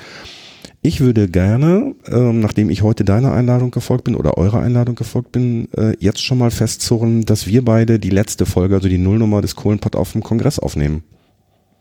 Wir beide? Weil Wir- ich der erwiesene Fachmann für, für, für Bergbau bin. Nee, weil Hm, du mir den weiß nicht. Einstieg, weil du mir den Einstieg äh, ermöglicht hast und äh, ja, dann würde ich gerne auch mit dir den Deckel drauf machen. Also mit dir und gerne mit ganz vielen anderen Leuten. Ja, also äh, im, Prinzip sage ich erstmal ja. Also da äh, bin ich dabei zu, zu Das diesem Ding denke ich. bereit, sozusagen. das machen wir. Ähm, okay. Ähm, ja, das heißt, du, bist also dann aber dadurch in der, in der Situation, jetzt schon genau zu wissen, dieses äh, Format, was du anbietest, hat ein Ende. Viele, Genau. viele von uns fangen ja erstmal an und äh, viele haben das Problem, erstmal einen Anfang zu finden und dann ist das Ende irgendwie offen. Bei dir ist es aber anders. Ähm, du weißt genau, da ist dann Schluss. Ist das gut? Ist das entspannt oder äh, macht dich das jetzt schon traurig? Ähm, äh, ich habe äh, da ein, ein, ein trockenes oder ein lachendes und ein weinendes Auge, klar. Ähm, es ist im Moment, äh, ich muss sagen, ich habe ich habe es etwas unterschätzt. Äh, Ich weiß nicht, ob meine Frau zuhört. Ja, du hattest ein Stück weit recht. Ich habe es überschätzt. Es geht eine ganze Menge Zeit drauf. Es macht aber auch Spaß. Dadurch, dass ich äh, auch ja für mehr Feedback bekomme, als ich ursprünglich gedacht habe, äh, sowohl über die Webseite als auch über Twitter äh, oder per E-Mail auch, ähm, auch von, von, von Kumpels, die tatsächlich hier aus dem Kohlenpott kommen, ähm, die mir dann Fotos schicken äh, und sagen, Mensch, kannst du auf die Webseite setzen? Oder die, die halt äh, mein ja, mein gefährliches Halbwissen korrigieren äh, und sagen, Mensch, da hast du ein bisschen Quatsch erzählt oder äh, erwähn doch mal das oder ich habe da auch noch jemand, den der wäre noch super für dich, den den kannst du den mal interviewen. Also die die Community funktioniert und auch mit den Leuten, die wahrscheinlich bis äh, Anfang des Jahres nicht mal wussten, was ein Podcast ist. Das äh, freut mich. Als wir mal am Anfang darüber gesprochen haben, da sagtest du, dass du so fünf Minuten Episoden machen wolltest und Fünf meine bis zehn, Vermutung, lieber Martin. Fünf, bis zehn, ja. Gut, okay, okay. Also zehn Minuten Episoden. Und meine Vermutung damals war, wenn die alten Bergleute einmal ins Erzählen kommen, dann werden die nicht mit zehn Minuten aufhören. Dann fangen, dann sind die ja gerade erstmal, dann haben die sich erstmal hingesetzt sozusagen. Dann fangen die erstmal richtig an zu erzählen. Und wenn ich die Länge deiner Folgen jetzt so sehe, das ist ja schon mal eine gute Stunde. Und manchmal merkt man schon, dass du auch quasi die Handbremse anziehen musst, weil der Gesprächspartner eigentlich noch gerne weiterreden würde und auf die Frage, ob er denn nochmal wiederkommt, gerne auch äh, das Ganze bejaht und das äh, auch gerne zusagt. Ähm, merkt schon, dass da sehr viel Redefreude auch existiert. Also das, das muss man schon sagen. Das, das hättest du damals nicht so gedacht, oder? Nee, ich habe äh, eigentlich damit gerechnet, dass ich die Leute quasi vors Mikrofon zwingen muss und äh, dass ich denen mehr oder weniger so fünf bis zehn Minuten Redebeitrag äh, aus dem Kreuz leiern muss. Und das ist glücklicherweise gar nicht so. Ja, ähm, also zwei Fragen äh, drängen sich sofort auf. Erstens, wie kommst du an die Gesprächspartner? Und das zweite ist, ähm, du, wenn du jetzt äh, unterschiedliche Personenkreise ansprichst, dann hast du ja vielleicht auch unterschiedliche Themenkreise vor Augen. Also der Bergbau an sich ist ja da kannst du ja im Prinzip in jede Ecke, das kannst du technisch beleuchten, das kannst du aus der äh, aus der Soziolo Soziologie, also wie sind die Leute miteinander umgegangen, das kannst du aus der Gewerkschaftsarbeit beleuchten, das kannst du aus äh, was weiß ich ähm, umwelttechnischen Gründen beleuchten und und so weiter. Äh, wie wie managst du das? Wo kommt das her? Oder lässt du dich vom Zufall leiten? Wie was ist das Nö. Konzept dahinter? Du, das Konzept ist relativ einfach. Ich habe also Mitte letzten Jahres ähm, jemanden eingestellt, die quasi diesen Podcast für mich äh, minutiös vorplant. Die Termine sind Monate im Voraus klar und äh, die Gäste wissen Bescheid. Die bekommen eben halt eine entsprechende, ein entsprechendes Skript und dann haben sie das zu erzählen, was da in dem Skript steht. Okay, der erste Vierte ist aber erst übermorgen. Okay. Ähm, nee, es ist anders. Ähm, ich sitze hier freitags mittags im Büro und überlege, hm, hast noch gar keine Folge für Sonntag? Und dann nehme ich mein Telefon und frage halt, ähm, ruf irgendjemand mal. an und sag, hast du mal, nicht, Kumpel. hast du nicht, weißt du, weißt du, wer jetzt gerade Zeit hat? Und dann geht das los, oh, warte mal, ich rufe mal den Jupp an oder ich rufe mal den, den Bernd an oder wen auch immer. Und ähm, es ist tatsächlich so, dass ich eine Folge auf Halde liegen habe. Ähm, Halde. Ha, ich- ha, ha, Ha, ha, Wunderbares. Wortspiel. Ähm, und die muss ich jetzt leider am, am Sonntag versenden. Das heißt, äh, meine Halde ist dann wieder auf Null. Das heißt, ich muss wieder fördern. Ist im Moment ein kleines Zeitproblem, aber kriegen wir alles hin. Also ich, äh, ich habe heute noch mal in Vorbereitung auf diese Sendung und dies mal kein Witz, diverse Sendegärten nachgehört und ähm, da jetzt bin ich raus. Sorry, steig ein, Martin. Dass du deine Zeit verschwendet. Warum hast du das gemacht? Ich, äh, Hast- weil ich immer, weil ich immer gerne den Sendegarten höre. Okay, Ist das ist ein gutes so. Argument, das hören wir gerne, klar. Hast du noch mehr nettes, nettes sonst sonst springe ich gut. ein und äh, wir, wir machen, wir springen und lassen uns was, mehr, was erzählen sozusagen. Ähm, das wäre vielleicht eine ganz, ganz gut, dann hast du dich wieder gefangen. Denn ähm, du bist ja berühmt. Du bist ja berühmt. Also Bin du machst das? das? jetzt seit zehn Wochen?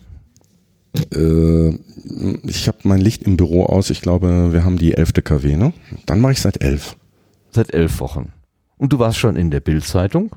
Okay, Ja, das, ist richtig. mag man so oder so sehen. Aber du warst auch schon im Radio. Das war in deinem Äh, ja, Lieblingssender. In einem deiner genau, äh, Lieblingssender. in einem meiner beiden Lieblingssender, genau. Und ähm, ich, also du erlaubst du mir jetzt, dass ich das einspiele? Du bist ja schließlich Natürlich. der Be Betroffene. Gut, dann hören wir uns mal eben an, Frag was, den WDR. was die Profis äh, äh, aus deiner, aus deinem Tun sozusagen gemacht haben. Hier ist WDR 4. Der Countdown läuft ja. In diesem Jahr werden die letzten beiden Zechen in Nordrhein-Westfalen geschlossen. Christian Kiesen aus Herten, er ist kein Bergmann, aber total vom Bergbau fasziniert. Der 51-Jährige sagt über sich selbst, ich bin auf Kohle geboren und deshalb will er die Kohle auch gebührend verabschieden und hat sich ein eigenes Abschiedsprojekt ausgedacht. Eine Internetseite, auf der er Interviews und Reportagen rund ums Thema Kohle und Bergbau veröffentlicht. Und dafür reist er quer durch NRW und ist sogar selbst unter Tage eingefahren.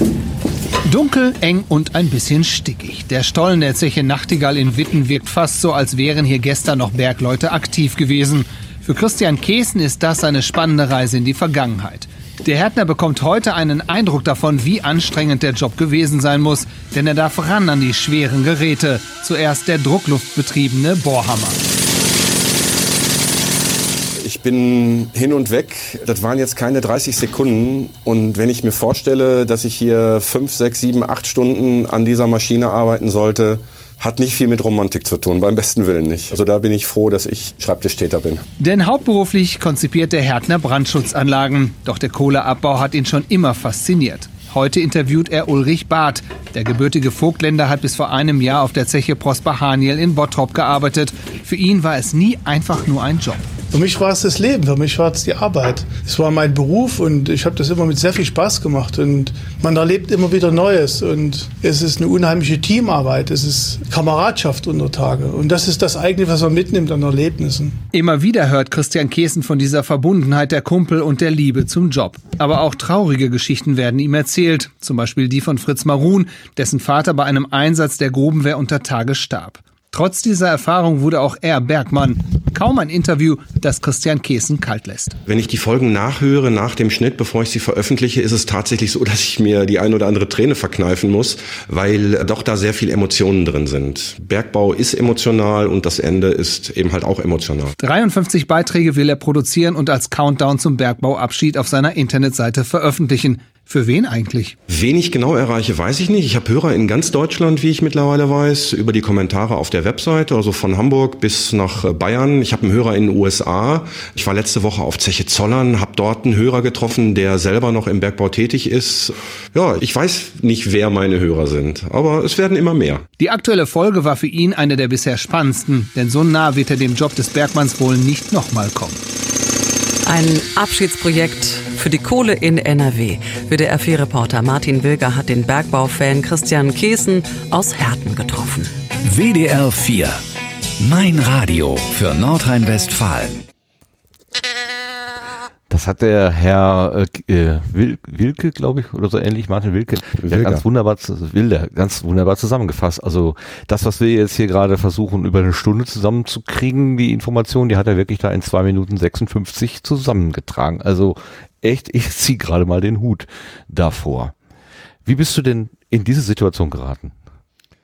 Ähm, fangen wir mal mit der Zeitung mit den vier großen Buchstaben an. Ähm, Freunde von mir, ähm, warte mal, der Max Snyder sagt mir, ähm, da muss ich mal eben, Sebastian, der Max Snyder sagt gerade, ich soll mal äh, RIA Ultraschall 2, RIA EQ machen. Ähm, du hast gesagt nein, ne? Nein, lass das bitte jetzt. Also okay. äh, genau, also wir machen jetzt nicht während der Sendung. Jetzt okay. nicht anfangen während das der Sendung irgendwas zu verspielt, nee, nee Ja. zu verstellen. Okay. Sorry. Ähm, Nee, kein also, Problem. die, die Bild ähm, ist tatsächlich so, dass die, die Zeitung gerade im Ruhrgebiet ähm, ziemlich, äh, ziemlich viel über den Bergbau, das Bergbauende macht und ähm, ja, also der Fotograf ist ein Freund von mir, ein langjähriger Freund von mir, der entsprechende Redakteur, äh, auch seit Jahren ein guter Bekannter. Von daher wusste ich, dass ich mich nicht in die in die Fänge des Löwen begebe, sondern ich habe den Artikel auch tatsächlich im Vorfeld gesehen und durfte durfte halt äh, auch so ein bisschen am Text mit mitarbeiten und äh, habe auch dafür oder habe auch den es ist ja auch erwähnt worden äh, aus meiner ersten Folge, dass der Vater da äh, unter Tage umgekommen ist von von Äh, meinem Fritz Gast. Maron, ja. Mhm. Genau. Und auch den habe ich natürlich im Vorfeld gefragt, Mensch, äh, ist das für dich in Ordnung? Äh, Ja, klar, kein Problem, habe ich auch so drüber geredet. Und dann ist es entsprechend, äh, entsprechend so freigegeben worden, mehr oder weniger. Ne? Also äh, es ist dann auch noch auf der entsprechenden Online-Seite gelandet, äh, vor der Paywall, möchte ich betonen, äh, was mir auch sehr wichtig war. Ähm, und ja, das war eben halt ein Gefallen, den die Jungs mir getan haben. Ein paar Tage später war ich dann, oder an dem Tag, an dem dieser Bildartikel erschien, äh, war ich bei einer Sprengung in Hamm beim Bergwerk Ost und äh, hätte dort eigentlich nicht mit aufs Gelände gedurft, aber was der, wie der Zufall es so wollte, kamen dann meine beiden Bildjungs da an und hatten noch einen Platz im Auto frei und dann stand ich auf einmal anstelle, äh, oder anstatt, dass ich äh, 700 Meter weiter auf der falschen Seite stehe, stand ich auf einmal direkt zwei Meter hinter dem Sprengmeister und äh, das war natürlich ganz cool. Und auf der abschließenden Pressekonferenz habe ich dann gefragt, äh, wo ich mich denn bitte schön in den Presseverteiler eintragen könnte. Und äh, ja, so kam dann eins zum anderen und während der Sprengung sprach mich dann jemand an, und von welchem Sender bist du? Weil ich halt mein, mein Headset auf hatte und mein Aufnahmegerät in der Hand. Und du, ich bin gar kein Sender, ich bin nur Podcaster. Und sagte, was heute in der Zeitung? Ich wollte dich sowieso schon anrufen, äh, ich möchte einen Fernsehbericht über dich machen. Okay, dann haben wir die Telefonnummern ausgetauscht und dann haben wir erst überlegt, was wir, also es sollte wie gesagt ein Fernsehbeitrag werden und wir haben überlegt, welche Bilder können wir da machen. Okay, ich sitze in meinem Büro und habe meinen Gast da. Dann hast du halt einen Schreibtisch, einen Rechner und zwei Leute, die einen Kopfhörer aufhaben. Und dann hatte ich mich für diese Hauerschicht auf Zeche Nachtigall in Witten eingetragen und ähm, habe dann dem WDR das erzählt, also dem Martin Wilger das erzählt und habe ihm auch den entsprechenden Kontakt zu dem Börje Nolte gegeben. Ja, und dann haben die beiden das irgendwie verhackstückt, ähm, dass der WDR mich dort mit dem Filmteam begleiten konnte und ich habe dann eben halt so eine Sonderführung bekommen und die haben dann eben halt auch den, ähm, jetzt habe ich den Namen vergessen von dem guten Bergmann, ähm, haben, haben den halt speziell dazugeholt, weil sie wussten, das ist einer, der kann gut reden. Ja, und dann bin ich da mit dem drei Stunden durch das Bergwerk getappert. Und der WDR ist dann nach einer halben Stunde, sag ich mal, abgehauen und gesagt, ist okay, das, das reicht uns. Ähm, ja, und jetzt warte ich im Grunde genommen auf den, äh, auf den Anruf des WDR, weil die das, das ist ein sogenanntes buntes Thema, was nicht an irgendeinen Termin gebunden ist oder an irgendein Ereignis, also ob du das heute oder morgen oder in drei Tagen sendest, ist äh, für den WDR letzten Endes egal. Und deswegen äh, haben die dann halt gesagt, äh, sie rufen mich zwei Stunden vor der Sendung an und dann wird da irgendwann der Beitrag rauskommen. Wahnsinn, ne? Du machst und uns die Zweitverwertung, die Zweitverwertung zack. war dann übrigens dann dieser WDR 4 Beitrag, äh, um Aha. das Thema rund zu machen. Also der Martin Wilger war auch der verantwortliche Redakteur für den noch kommenden Fernsehbeitrag und hat das Ding dann im WDR 4 versendet und auch das war wiederum witzig. Ähm, das habe ich gar nicht gehört. Ich war auf einer Baustelle und habe dann irgendwie über Facebook, was ich nur noch wieder bespiele wegen des Podcasts, also ich habe meinen Facebook-Account im Grunde genommen totgelegt, weil mir das alles zu bunt wurde da und habe dann äh, das jetzt nur für den Kohlenpott wieder aufleben lassen, weil die Facebook-Community nun mal da ist und äh, deswegen habe ich das da reingeschmissen und dann bekam ich aber über Facebook den Hinweis, ah, ich habe dich heute im WDR 4 gehört, das war ja spannend und äh, total toll und schönes Wochenende. Dann habe ich dann die WDR 4 Hotline angerufen und habe gefragt, ob die eventuell irgendwas über mich gesendet hätten. Nö, wüsste sie nicht. Und dann hat sie dann nochmal in ihren Sendungsplan geguckt und sagte, ja, lief heute Mittag um 2.48 Uhr, äh, 12.48 Uhr. Ich verbinde sie mal mit unserem Mitschnittservice. Dann hat sie mit dem Mitschnittservice verbunden und sagt, ja klar, den Beitrag können sie haben, ähm, waren 3,2 Minuten oder drei Minuten irgendwas, ähm, kostet 35 Euro. Oder sie rufen den verantwortlichen Redakteur an. Ich sage, wenn ich mal wüsste, wer das ist. Und dann habe ich dann den Martin Wilger angerufen und gesagt, hast du das an WDR 4 auch noch irgendwie durchgesteckt? Ja, ja, äh, ich weiß aber nicht, wann es gesendet wird. Ich sag, ich aber nämlich heute Mittag war schon. Hat er ja, oh, oh, wusste ich gar nicht. Ich schick dir mal ähm, quasi äh, die die Datei als als MP3. Ja, und jetzt kann ich damit oder darf ich damit vielleicht machen, was ich will. Weiß ich gar nicht, was da für eine Lizenz drauf ist. Aber ich habe es einfach auf die Webseite gestellt. Ja, ja da, da sie ja öffentlich ist, äh, haben wir jetzt einfach da das quasi das Zitaterecht äh, verwendet und genau. daraus jetzt zitiert. Genau. Und du bist ja schließlich als die Person, um die es geht, äh, auch im Wesentlichen da äh, dran. Also wenn wir etwas über dich machen und dann kommt das, dann soll das wohl, glaube ich, äh, rechtlich auch in Ordnung gehen. Wollen wir mal hoffen. Ja, finde ich so. auch. Aber ist dir das, äh, ist dir das nicht ein bisschen unheimlich, so dass die Leute so darauf anspringen? Oder ist es genau das, was du erreichen möchtest? ähm, das ist nicht das, was ich ursprünglich erreichen wollte. Also ich habe äh, hab, also durch dieses, durch dieses lange Podcast hören und äh, ich habe irgendwann gedacht, oh ja, irgendwie hättest du da auch mal Bock drauf. Und dann habe ich überlegt, was kannst du machen? Und ja, bin irgendwie auf kein Thema gekommen und ja, dann durch diese ganze Geschichte mit MinCorrect in der Vorbereitung, ich meine, du warst ja bei der 100 auch dabei.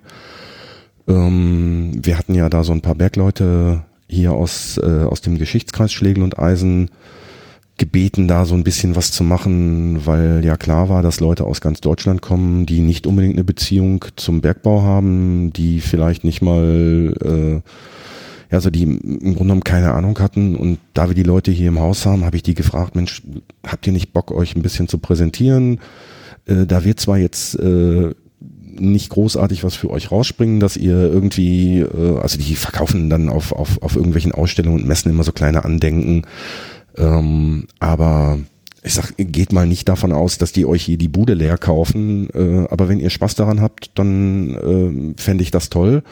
Ja, und das haben die gemacht und äh, ja, und irgendwie durch dieses, durch dieses ganze Gerede mit diesem Geschichtskreis kam mir dann immer mehr ins Bewusstsein, auch dadurch, dass mein Bruder dann in die, äh, in die Alters, ins Anpassungsgeld, so heißt es APG, ähm, gehen konnte, also quasi in die, in die Frührente, wenn man so will. Ähm, dadurch kam mir halt das Thema Bergbau ins Bewusstsein und habe gedacht, okay, dann überleg dir mal, ob du da was machen kannst. Und dann habe ich dem äh, Nikolas und dem Reinhard das vorgestellt, die Idee. Und äh, ja, es kam von beiden, jo, hört sich gut an, würden wir, würden wir wohl hören. Ähm, und dann während der MinCorrect 100 äh, habe ich ja dann Kontakt zu äh, Tim Pritloff und zu Linus Neumann bekommen und habe dann natürlich, wenn der Podcast Papst einmal anwesend ist, auch dem Podcast Papst meine Idee vorgestellt und er sagte auch, jo, hört sich gut an. Und äh, ich sag, ja, aber wie fange ich an? Und dann, ja, das kriegen wir schon hin, das ist gar kein Problem, die Community ist groß und äh, spätestens auf dem Kongress kannst du ja dann, ich sag, ey, Moment, Kongress ist in Leipzig. Ich sag, ich hatte gehofft, dass es Dortmund wird, damit ich mal über so einen mhm. Tag wenigstens hinfahren kann. Mhm. So, und außerdem habe ich keine Karten. Nach der doch, hast du jetzt gerade und also nicht, ich hatte keine Karten bekommen, aber zwei Voucher bekommen.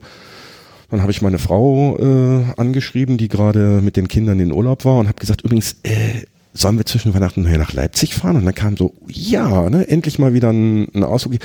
Wie kommst du auf Leipzig und warum zwischen Weihnachten? Ja, äh, Kongress. Was? Was, was ist das?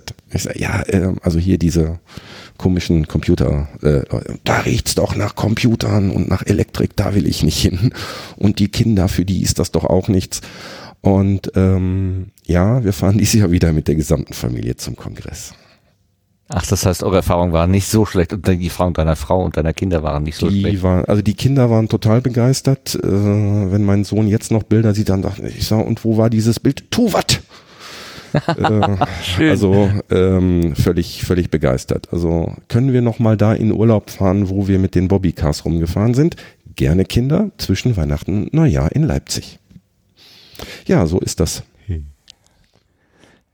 Aber in dem Radiobericht wurde gesagt, dass dich der Bergbau schon immer fasziniert hat. Was, was ist denn diese Faszination, die das äh, bei dir ausgelöst hat? Und was heißt schon immer? Schon äh, als Kind? Ja, eigentlich schon. Also meine, äh, meine Grundschule lag so, ich sag mal, Luftlinie 1200, 1300 Meter von, mein, von meinem Elternhaus entfernt. Und auf dem Weg von da zur Schule oder umgekehrt musste ich immer an Schlegel und Eisenschacht 2 vorbei. Das war in Disteln bei uns, also Herten-Disteln, Stadtteil von Herten halt.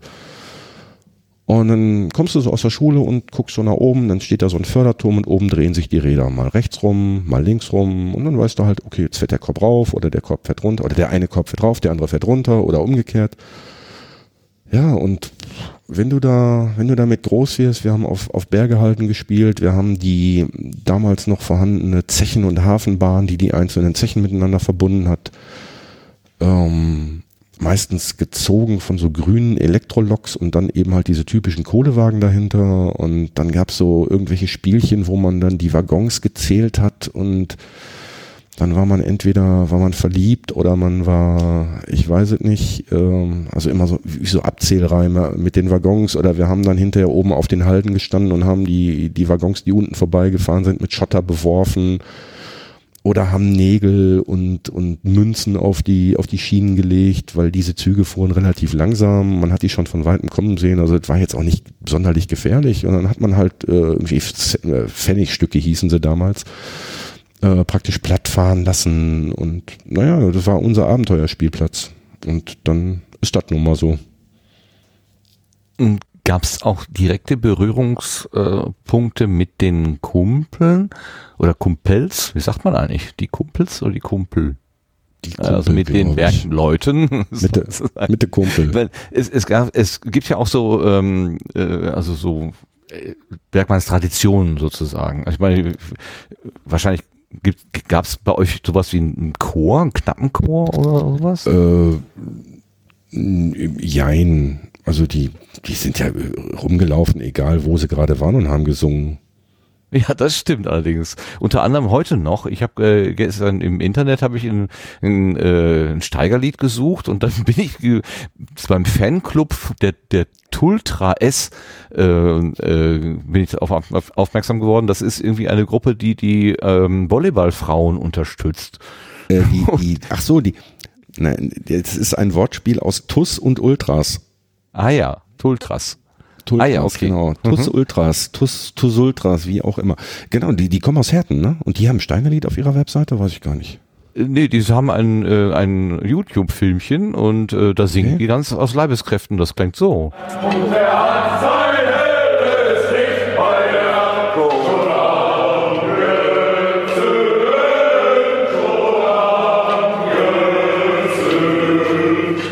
Das ist übrigens genau in dem Treppenhaus, wo wir gegangen sind, als wir zum MinCorrect 100 äh, in, die, in die Weißkauer da oben äh, äh, raufgegangen sind. Also da haben die. Äh, wir waren so, nicht in der Weißkauer, wir waren in der, äh, wir waren in der Schwarzkauer, mein Lieber. In der Schwarzkauer, okay. Wir waren in der Schwarzkauer. Richtig, richtig, sorry, sorry. In der Schwarzkauer. War ja auch alles ganz schwarz, bühnenschwarz. Ich, ich, bin, ich muss gestehen, ich habe, ähm, ich bin zu spät gekommen oder ich bin spät gekommen und habe äh, außer dieser, diesem, dieser Location nichts anderes gesehen. Es gab ja vorher, ein paar Stunden vorher noch Führungen über das Gelände, die hätte ich gerne mitgemacht, aber da, da bin ich zu spät gekommen. Und ähm, ich habe eigentlich nur diesen, dieses, diesen einen Raum wahrgenommen. Aber gut, der war schwarz, mhm. ja. Aber von Witten, Martin, äh, bis Herten ist nicht so weit, wie du weißt. Ähm, meine Nummer hast du, du bist jederzeit herzlich willkommen und bekommst eine Privatführung wenn du oh, magst. Das, hast du nicht, das sagst du nicht zweimal. okay. Äh, du bist jederzeit herzlich willkommen zu einer Privatführung, lieber Martin. Jetzt habe ich es doch zweimal gesagt. Okay, jetzt hat das zweimal gesagt. Okay, und jetzt sogar aufgenommen. Ich kann das rausholen, ja. So. Ähm, also das, diese Kultur lebt heute noch, obwohl ähm, da ja auch schon vor einiger Zeit der Deckel auf den Pütt gemacht worden ist. Also die, ähm, also was was jetzt auf Schlegel und Eisen passiert, also durch diese kulturelle Weiternutzung oder dass du da dein äh, Büro haben kannst, das ist ja schon eine Nachnutzung eigentlich. Wann genau ist denn da bei euch zugemacht worden? Äh, genau kann ich es dir definitiv nicht sagen. Also ich meine, es war entweder 1990 oder 1992. Doch Danach so ist, her. Ja, ja, das ist schon ewig lange her. Danach ähm, äh, gab es noch die Zusammenlegung mit äh, dem Bergwerk Ewald in Herten Süd. Äh, dann später noch die Zusammenlegung mit dem Bergwerk Hugo in Gelsenkirchen. Und dann war, ich meine, 99 oder 2000 hier in Herten endgültig der Deckel drauf. Und ähm, ja, die Sache mit dem, mit dem Büro war eigentlich ganz witzig.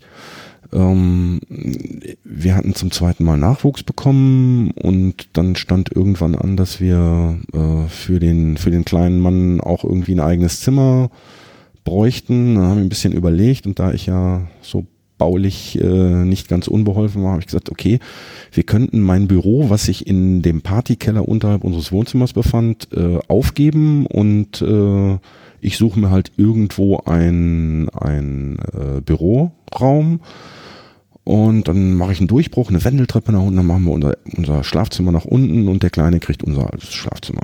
Okay, die Idee war geboren.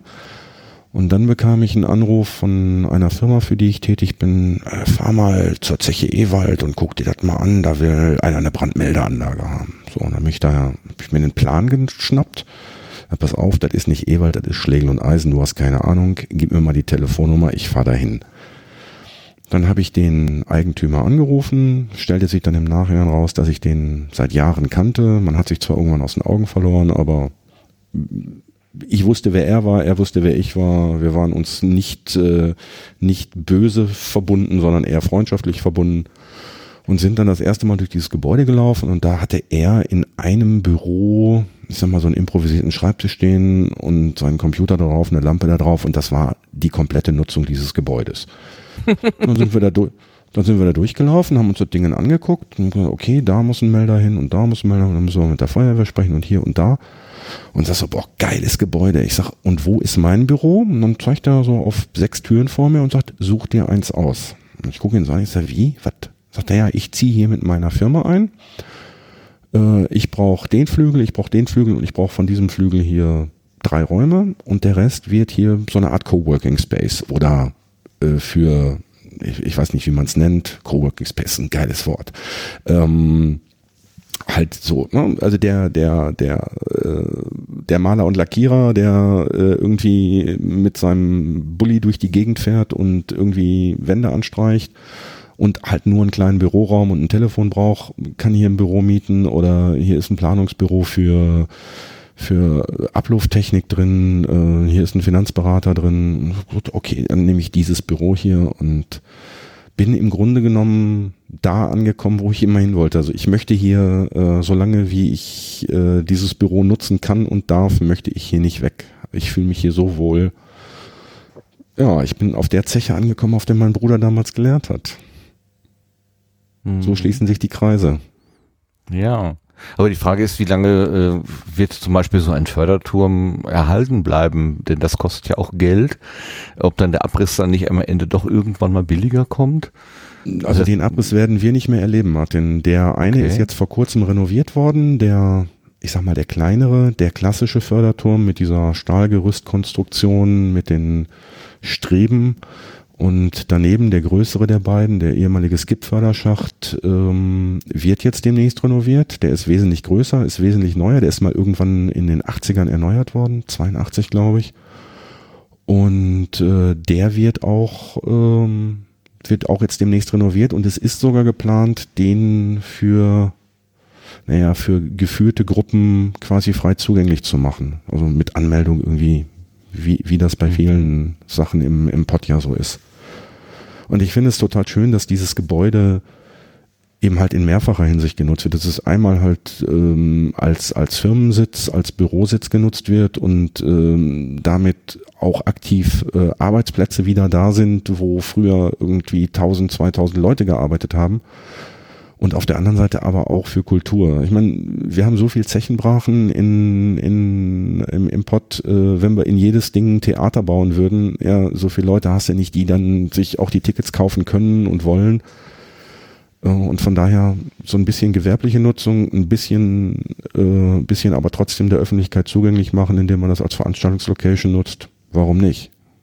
Besser ja, als abreißen ja. und irgendwie einen Betonklotz hinstellen. Ja, ja, also dieser Strukturwandel im Ruhrgebiet, das ist ja auch ein ganz, ganz großes Thema. Also ich meine, wir beide sind jetzt aufgewachsen zu einer Zeit, wo noch ähm, eigentlich alles in, in, in, in Betrieb gewesen ist. Also ich bin äh, aus Hattingen, da war halt die, die Thyssen-Henrichshütte, die hat Stahl produziert und äh, äh ausgewa also Eisen gekocht und Stahl produziert. Und ich habe das eben als Kind in voller ähm, in voller Blüte sozusagen äh, erlebt und habe aber dann eben auch die Zeit mitbekommen, wo da dann der Laden zugemacht worden ist und dann plötzlich so der, der Charakter der Stadt sich total gewandelt hat irgendwo. Und auch heute noch darum gekämpft wird, dass man irgendwie eine Nachnutzung und vor allen Dingen auch die Arbeitsplätze, die dort verloren gegangen ist, auch irgendwie wieder herbeischafft sozusagen. Und das geht ja äh, den, an den anderen Standorten, wenn es jetzt nicht gerade um Stahl geht, sondern um Kohle genauso. Also so eine Zeche, wo da irgendwie 1000, 2000 Leute gearbeitet haben, wenn die dazu macht, dann hast du erstmal das Problem, dass diese 1200 Leute, 1000 bis zwei oder 1000 oder 2000 Leute und deren Angehörige, die, die ja alle von diesem Geld dann auch noch gelebt haben, dann erstmal irgendwie versorgt werden müssen. Wie hast du denn diesen Strukturwandel eigentlich so weit wahrgenommen bisher? Ähm, den habe ich eigentlich erst sehr spät wahrgenommen. Ähm, es war, ähm, also gerade gerade hier im, im Bergbau war es ja so, ähm, es gibt diesen Spruch, niemand fällt ins Bergfreie. Also niemand mhm. wird tatsächlich arbeitslos, sondern das war eben halt das, äh, das große Verdienst der, der Mitbestimmung und der Gewerkschaften in Zusammenarbeit mit der Politik, dass die halt gesagt haben, ähm, wir äh, gehen hier so lange auf die Straße, bis ihr uns eine Möglichkeit anbietet, dass niemand entlassen werden muss. Und es ist bis heute, und ich hatte da einen, Gast, der da recht viel drüber wusste und auch recht viel drüber erzählt hat. Es ist bis heute so, dass niemand entlassen werden musste, weil der Bergbau zugemacht hat, sondern das ist über, über Anpassung passiert. Es sind Leute, von denen klar war, dass sie, dass sie dieses Anpassungsgeld halt nicht kriegen würden oder dass die, dass der letzte Püt eher zumacht, als sie eben halt in Rente gehen können, dass sie danach noch irgendwo arbeiten müssen. Da sind ähm, sogenannte, wie hießen die Dinger? Also Im Grunde so, so, so, so Testarbeitsphasen. Also du konntest für ein halbes Jahr bei irgendeinem Betrieb anfangen, ähm, man konnte sich gegenseitig beschnuppern und dann entscheiden, geht man wieder zurück zum Pit oder bleibt man in der freien Wirtschaft. Und da sind die Kumpel zu Recht stolz drauf, dass da eben halt wirklich niemand ins Bergfreie gefallen ist, sondern dass die alle entweder eine Anschlussbeschäftigung oder aber eben halt diese Frühverrentung erreicht haben. Oder eben halt in einen neuen Job über, übermittelt wurden, aber wirklich ohne arbeitslos zu sein. Ich glaube, da kann man auch stolz drauf sein, ähm, auch wenn das erst auf den zweiten Blick als, als gar nicht so selbstverständlich äh, erscheint. Äh, weil ich jetzt wusste, dass du heute unser Gast sein wirst, habe ich ähm, mal äh, einen Film wieder rausgekramt, den ich vor Jahren mal gekauft habe. Der heißt Brust Off mit Pauken und Trompeten und beschreibt, wie eine englische äh, Zeche zugemacht wird in Yorkshire 1992. Und da scheint es wirklich so zu sein, dass die Leute, die dort gearbeitet haben, ins Bergfreie fallen. Also die bekommen zwar eine Abfindung, oder beziehungsweise äh, die Betreiber bieten den äh, bieten ihnen eine Abfindung an. Dafür müssen sie dann aber quasi kündigen oder die äh, nehmen halt die Abfindung nicht an und äh, müssen dann schauen, dass sie äh, irgendwie sonst über die Runden kommen. Und es endet eigentlich in der also in dem, in dem ökonomischen Desaster vieler Familien. Äh, so krass habe ich das im Ruhrgebiet tatsächlich nicht erlebt. Also da kann wir schon wirklich sagen, da haben die Gewerkschaften oder wer immer da verhandelt hat, irgendwie besser gehandelt, würde ich mal vermuten. Hast ja, du eine Ahnung, wann diese ersten Pläne äh, für die Schließung, wann das eigentlich beschlossen worden ist? Also ähm, ich habe mir sagen lassen, dass das Ende des Bergbaus im Grunde genommen schon Mitte der 50er Jahre eingeläutet wurde. Also ich hatte gerade ja, der, ja, ich hatte in der letzten Folge ähm, einen Gast, äh, der mir was über Grubenlampen erzählt hat. Ja, habe ich noch gehört, genau. 79-jähriger Herr und der hat also 1953, wenn ich mich richtig erinnere, ähm, auf dem Bergwerk General Blumenthal, glaube ich, war es in Recklinghausen, seine Lehre begonnen und hat dann irgendwie fünf Jahre später abgelegt, also quasi seinen seinen ja seinen seinen Job abgelegt, seinen äh, ja seinen seinen Job gewechselt und hat dann irgendwie als Kfz-Mechaniker gearbeitet, weil man ihm damals gesagt hat, Junge, du bist noch jung, such den anderen Arbeitsplatz. Also wirklich Mitte der mhm. 50er ging's los. Mhm. Das ist schon wirklich, also dann, das ist echt eine, eine generationenübergreifende Veränderung, die Schritt für Schritt dann passiert ist. Und jetzt ja in diesem Jahr wird dann sozusagen der letzte Schritt vollzogen. Ähm, erlebst du dann, ich meine, du hattest ja in dem Einspieler, wo, den wir gerade gehört haben, bei WDR 4, hast du ja gesagt, ab und zu kommen dir mal so Tränchen. Ähm, erlebst du denn in den Gesprächen auch sowas wie äh, äh, Trauer oder, oder äh, finanzielle Not, äh, die dort ausgebrochen ist? Oder was ist das, was dich zu Tränen rührt? Ähm, also finanzielle Not, nee, äh, habe ich, hab ich noch von keinem gehört. Also ich, ich äh, kenne durchaus Leute, die dann nachdem dieses Anpassungsgeld ich hoffe, dass ich jetzt nichts Falsches sage von der Reihenfolge her, aber wenn ich das richtig verstehe, gibt es also erstmal dieses Anpassungsgeld und während dieses, du dieses Anpassungsgeld beziehst, darfst du nicht arbeiten und danach kannst du dann irgendwie wie ein, wie ein normaler Rentner auch äh, irgendwann eben dir halt was dazu verdienen. Und ähm, es gibt halt Leute, die ich persönlich kenne, die das tun. Ja, keine Ahnung, ich weiß nicht, was die machen, aber eben halt so ein, ich sag mal, so einen typischen Minijob. Ähm, Ich weiß allerdings nicht, ob das tatsächlich aus der finanziellen Notwendigkeit herrührt oder einfach aus der Tatsache, dass sie, ja, dass denen zu Hause der, die, die Decke auf den Kopf fällt oder die eben halt eine Beschäftigung suchen, weil sie eben halt noch relativ jung sind. Ne? Und ähm, weiß ich nicht, könnte ich vielleicht nochmal nachfragen. Wäre eine Idee, äh, weiß ich nicht, ob da jeder drüber sprechen möchte, aber vielleicht finde ich ja jemand. Nee, aber warum ich äh, mir die Tränen verkneifen muss. Also ich habe äh, neulich eine Aufnahme komplett abgebrochen. Ich habe also fast 45 Minuten Aufnahme in die digitale Tonne gekloppt, weil wir uns beide einig waren, dass wir das so nicht senden möchten, äh, weil der, der Gast da doch schon ein bisschen emotional angehaucht war und ähm, das Gespräch ging dann in eine Richtung, wo wir eigentlich gar nicht hin wollten. Und dann haben wir gesagt, wir machen, das, wir machen jetzt Schluss, ich lösche den ganzen Kram oder guck mal, ob ich eventuell noch was verwenden kann, aber ähm, ich habe hier nicht vor, irgendjemanden vorzuführen und irgendwie Clickbaiting zu betreiben. Schmeißen wir einfach weg und ähm, dann ist das so und wir wiederholen das Ganze nochmal und trinken eventuell vorher ein Bierchen und dann plaudern wir oder wir nehmen uns noch einen, noch einen dritten dazu, was ja dann auch vielleicht nochmal einfacher wird in der Situation. Und dann haben wir uns halt einfach ein bisschen unterhalten und haben gesagt, das war's dann jetzt für heute und wir machen einen neuen Termin. Und den haben wir schon und der wird auch aufgezeichnet und auch versendet. Hatte das was mit einem Unfall zu tun, der dort passiert war? Es ging, nee, eigentlich gar nicht. Es,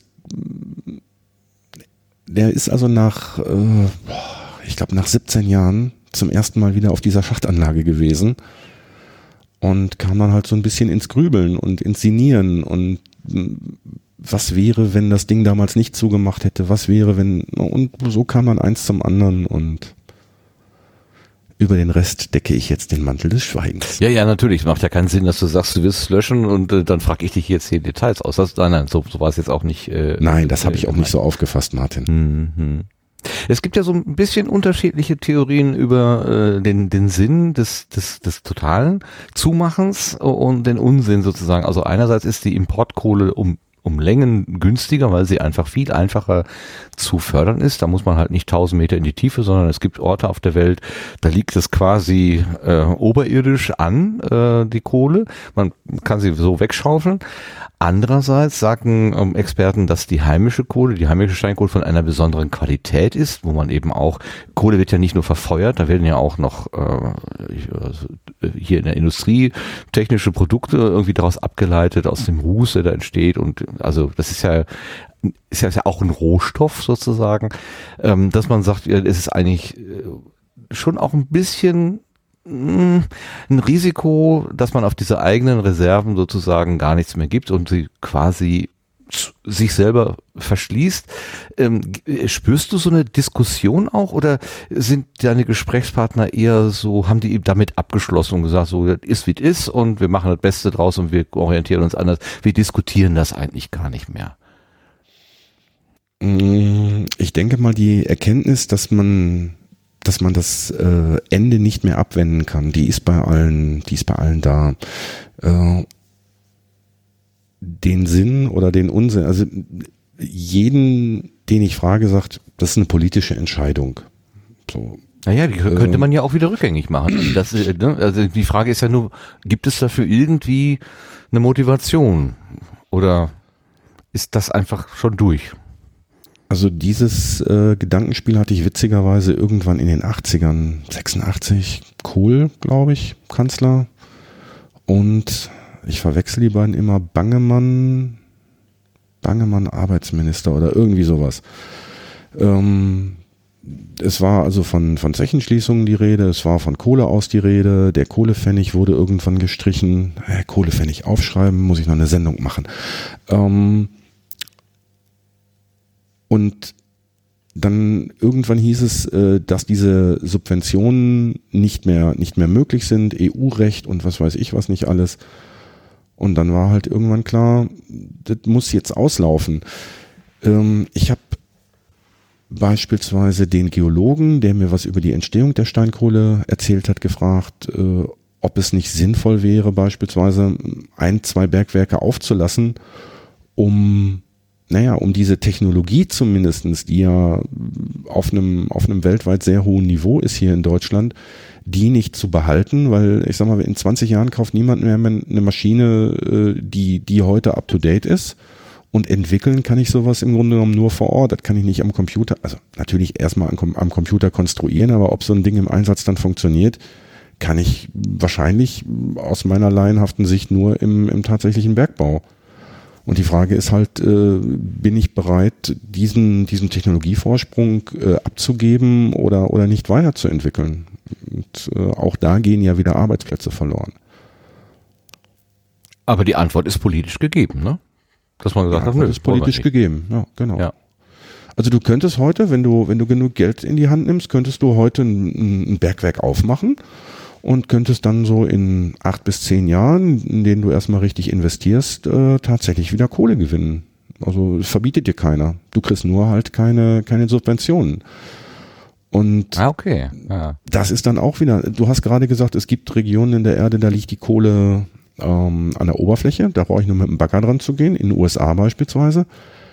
Äh, es gibt aber auch Regionen, da liegt die Kohle genauso tief wie hier und auch da wird sie noch abgebaut von Kindern, von äh, wem auch immer in, in 12, 16, 18 Stunden Schichten mit einer Technik, die wahrscheinlich der hier im Ruhrgebiet von 1920 ähnelt. Ähm, na, man sagt immer so schön, diese Blutdiamanten aus Südafrika. Äh, ich denke mal, weit weg sind wir bei der chinesischen Kohle auch nicht oder bei der kolumbianischen Kohle, äh, wie mir der, wie mir mal irgendwann ein Gast gesagt hat dass die da auch unter verheerenden Bedingungen abgebaut wird. Und wenn in China halt tausend Kumpel bei einem Bergunglück äh, ja, zu Tode kommen, dann sind halt, gibt's halt tausend Chinesen weniger. Aber das stört hier keinen oder das stört weltweit ja niemanden. Na, Zumindest ja, nicht von den Verantwortlichen. also mich stört es schon. Ja, ja eben, ne? Also das sind schon Verantwortungen, die man dann da übernimmt, indem man indem man da die Verantwortung quasi nach außen gibt, äh, ist das ja, ist man nicht ganz aus der Nummer raus. Äh, Nein, ja. natürlich stört es dich persönlich, mich persönlich und wahrscheinlich auch alle Hörerinnen und Hörer, aber es gibt eben halt Leute und die sitzen an den Hebeln, die stört es nicht oder nicht genug zumindestens. Wahrscheinlich äh, stört es sie auch, aber nicht insofern, als dass man darüber nachdenkt, ob man nicht bereit ist, da ein bisschen mehr für zu bezahlen und dann eben halt unter vernünftigen Bedingungen zu produzieren. Aber das ja, trifft ja alle ja. Bereiche, machen wir uns nichts vor. Naja gut, aber andererseits ist vielleicht äh, der Einsatz, also wenn wir es jetzt doch auf, auf die Verbrennung beziehen, der Einsatz fossiler Brennstoffe irgendwie dann auch mal wirklich eine Idee von gestern. Dass wir äh, tatsächlich auch mal sagen, okay, ähm, das war für eine gewisse Zeit eben das Mittel der Wahl, aber äh, inzwischen sollte man doch vielleicht auch in der Lage sein, Energie auf eine andere Art und Weise etwas mit weniger ähm, Eingriffen in die, in die Umwelt und Natur und so weiter ähm, äh, zu erzeugen. Also da, da spielen ja dann auch nicht nur Wirtschaft, Wirtschaftlichkeitsaspekte, sondern eben auch sowas wie umweltpolitische Aspekte mit hinein. Also das, das äh, kann man wahrscheinlich, wenn man jetzt einfach so mal kalt drauf guckt, gar nicht in seiner Komplexität wirklich erfassen, was das alles bedeuten kann. Ja, das war ja auch was, was mich erstaunt hat. Also der äh, Dr. Wrede vom Geopark Ruhr, der mir dieses Interview zur Entstehung der Kohle gegeben hat, dem habe ich dann auch gesagt, ja, und jetzt so erneuerbare Energien und und und und äh, Kohleabbau nimmt ja weltweit ab. Sagt er, nee, nee, von wegen, der nimmt zu. Das hat dann allerdings irgendwann ein Hörer bei mir kommentiert. Ich habe das noch nicht äh, prüfen können, woher diese Quelle kam. Also es soll tatsächlich einen minimalen ja, minimalen Rückgang in der Förderung geben und auch in der Nutzung geben. Aber ähm, das wohl auch erst seit ein oder zwei Jahren und auch wirklich nur minimal. Also entgegen der langläufigen Meinung wird nach wie vor äh, mehr oder sogar gen äh, nee, genauso viel oder nur minimal weniger Kohle produziert und auch zum Teil verbrannt, klar. Und okay. ähm, wenn ich, also es, es werden hier in, in die, die ganzen Kraftwerke hier, also jetzt im Moment ist ja dieser große Streit um das Kraftwerk in Datteln, glaube ich, was äh, ohne oder nur mit teilweise gültiger Betriebserlaubnis überhaupt gebaut wurde. Ob das Ding jemals in Betrieb geht, weiß kein Mensch.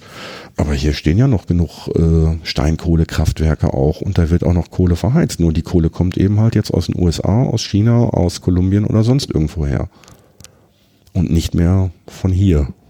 Ja, das ist Das ist der Wahnsinn. sie trotzdem. Ja, ja. Das ist ja der, das ist ja das Irre. Ja, okay, ja, dann, dann ist es natürlich schon äh, nochmal ein Gedanken mehr wert sozusagen. Also wenn man die Technik, wenn man die äh, Energieerzeugung auf, auf Kohlebasis macht und nimmt dann kolumbianische Kohle, wo möglicherweise Kinderarbeit dranhängt, dann ist es ja nicht nur ein ökonomischer und ökologischer, sondern auch noch ein ethisches Problem, was man da eigentlich sich in, ins Land holt. Ähm, oh, das wird ja immer größer. Hast du vor, das noch bis zum Ende des Jahres alles aufzuarbeiten? Ähm, wie gesagt, also meine Sekretärin hat letztes Jahr mit der Planung begonnen. Martin, ich weiß heute noch nicht, äh, heute also ich weiß, was jetzt am Sonntag für eine Folge rauskommt. Ich weiß noch nicht, was die übernächste Folge wird. Also von daher, nö. Ich lasse das alles auf mich zukommen. Ich äh, kriege mittlerweile äh, Kommentare so nach dem Motto, ja, könntest du mal das Thema behandeln? Äh, letzte Mal mit den Lampen, das war sehr lustig. Äh, dann, die Folge war gerade irgendwie, ich sag mal, zehn Minuten raus, kam ein Tweet. Äh, und ich wollte noch fragen, ob du nicht mal was über Lampen erzählen kannst. Äh, wie hast du das jetzt gemacht? Also die, bevor der Gedanke ausgesprochen war, war die Folge da. Aber was dann am nächsten Tag passiert, weiß ich nicht. Von daher kann ich dir nicht sagen, was noch kommt. Okay, also wenn der große, äh, große Ökonom oder der große Ökologe oder Ökologin oder Ökonomin oder die Philosophin oder Ethikerin äh, bei dir vorbeikommt und das Ganze mal auf, auf, aus der Perspektive betrachten will, da bist du offen dafür. Ja, klar. Okay. Du hast aber keinen Masterplan, dass du sagst, also ich will jetzt die und die und die Aspekte. Das also hast du jetzt, glaube ich, äh, klar genug gemacht. Also du, du lässt dich einfach äh, mit offenen Augen und offenem Herz drauf ein, was da jetzt deine Umwelt so hergibt. Ja, ich habe schon so ein paar Gäste, die ich äh, tatsächlich unbedingt vors Mikro kriegen will. Ähm, ein Teil davon hat mir auch schon zugesagt. Ich habe äh, demnächst noch einen Termin mit zwei Professoren von der Uni Bochum und von der Uni Essen-Duisburg. Die machen so ein Projekt, ähm, wie man das äh, ehemalige oder das jetzt noch in Betrieb befindliche Bergwerk Prosper Haniel eventuell als Energiespeicher nutzen kann, mittels eines Pumpspeicherkraftwerks. Die Info habe ich auch über einen Hörer bekommen in den Kommentaren und habe dann die beiden angeschrieben, beziehungsweise habe erst Nikolas angeschrieben, so nach dem Motto, kennst du da einen von? Hm. Und dann kam irgendwie, weil in dem Artikel standen halt zwei Namen drin, es waren aber auch äh, ja mehr oder weniger Allerweltsnamen, die tatsächlich an beiden Unis beide vertreten waren, äh, mit anderen Vornamen, so dass ich auch nicht wusste, wen ich da hätte anschreiben müssen. Dann schickt Nikolas mir eine, eine Mail mit den entsprechenden Mailkontakten und dann habe ich eine Mail geschrieben, habe die erst dem Nikolas geschrieben, weil er mal irgendwann getweetet hatte, äh, so nach dem ja, guck mal, solche Anschreiben kriegst du hier an der Uni. Und habe ich gesagt, ey, okay, bevor ich jetzt hier einen Professor Doktor falsch anschreibe oder anrede, lass dich mal beraten. Dann schrieb er nur zurück, ja, kannst du so machen. Und dann habe ich diese Mail abgeschickt und kam am nächsten Morgen in mein Büro und mach mein, mein Outlook auf. Und dann machte das Ping Ping und dann hatten beide Professoren unabhängig voneinander äh, zu verschiedenen Zeiten am selben Tag geantwortet und mir ein Interview zugesagt. Mit irgendwie, kommen Sie doch gerne da und da vorbei oder ähm, so. Und dann habe ich den einen irgendwie angemeldet und irgendwann klingelte mein Telefon, ja, hier, ich bin Dr. so und so oder ich bin Herr so und so.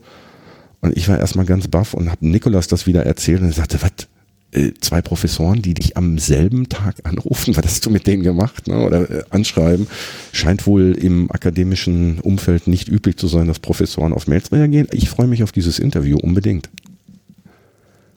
Wunderbar, wunderbar. Ganz kurzes Wort noch zu deiner Technik. Was setzt du denn ein, um deine Aufnahmen zu machen?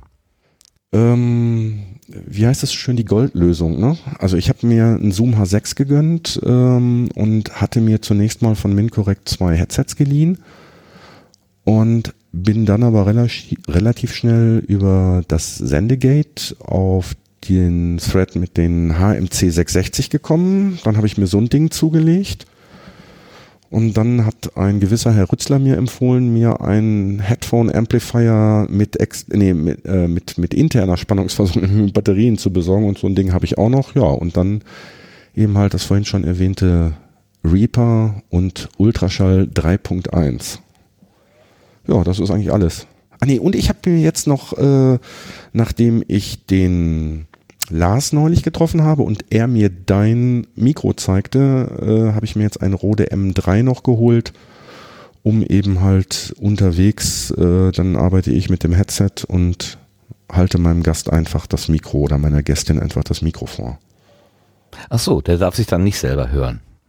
Oder hat ähm, er noch ein habe ich beim letzten Mal tatsächlich nicht, habe ich beim letzten Mal tatsächlich nicht gemacht, war aber überhaupt gar kein Problem. Das war in dem in dem Stollen, äh, da wäre das schlecht möglich gewesen, ähm, weil wir dann zu nah aneinander. Ich hatte ein 10 Meter Kabel an dem an dem äh, Rode und so konnte der Gast dann entsprechend sich frei bewegen und ich mich auch und es bestand nicht die Gefahr, dass irgendwann sich die Headsets ineinander verwirren. Aber das war kein Problem. Ja, äh, das ist immer ein bisschen, wenn man unterwegs ist, da können Lars und ich ja uns auch ein Lied von singen, dass wir da immer so ein Tänzchen aufführen müssen, wenn der eine rechts rum und der andere äh, links rum will sozusagen. Ja, klar. Versuch das ja. mal in einem 1,20 Meter hohen und 60 Zentimeter breiten Stollen im Dunkeln. Ja, das, da tanzt ihr nicht mehr. das wird nicht einfach sein, das ist natürlich ganz klar, ganz klar. Ähm, äh, du hast jetzt eine Episode veröffentlicht, wo relativ viel Hintergrundgeräusche sind und da sagst du am Anfang auch, ähm, also du hast, erst habe ich gelesen hier über Twitter um Hilfe gerufen, was kann man tun? Äh, was, was, was hast du zur Rettung getan? Also du, es, die Aufnahme war, hatte relativ viele Nebengeräusche oder was war das Problem und was hast du zur Hilfe, zur Abhilfe getan?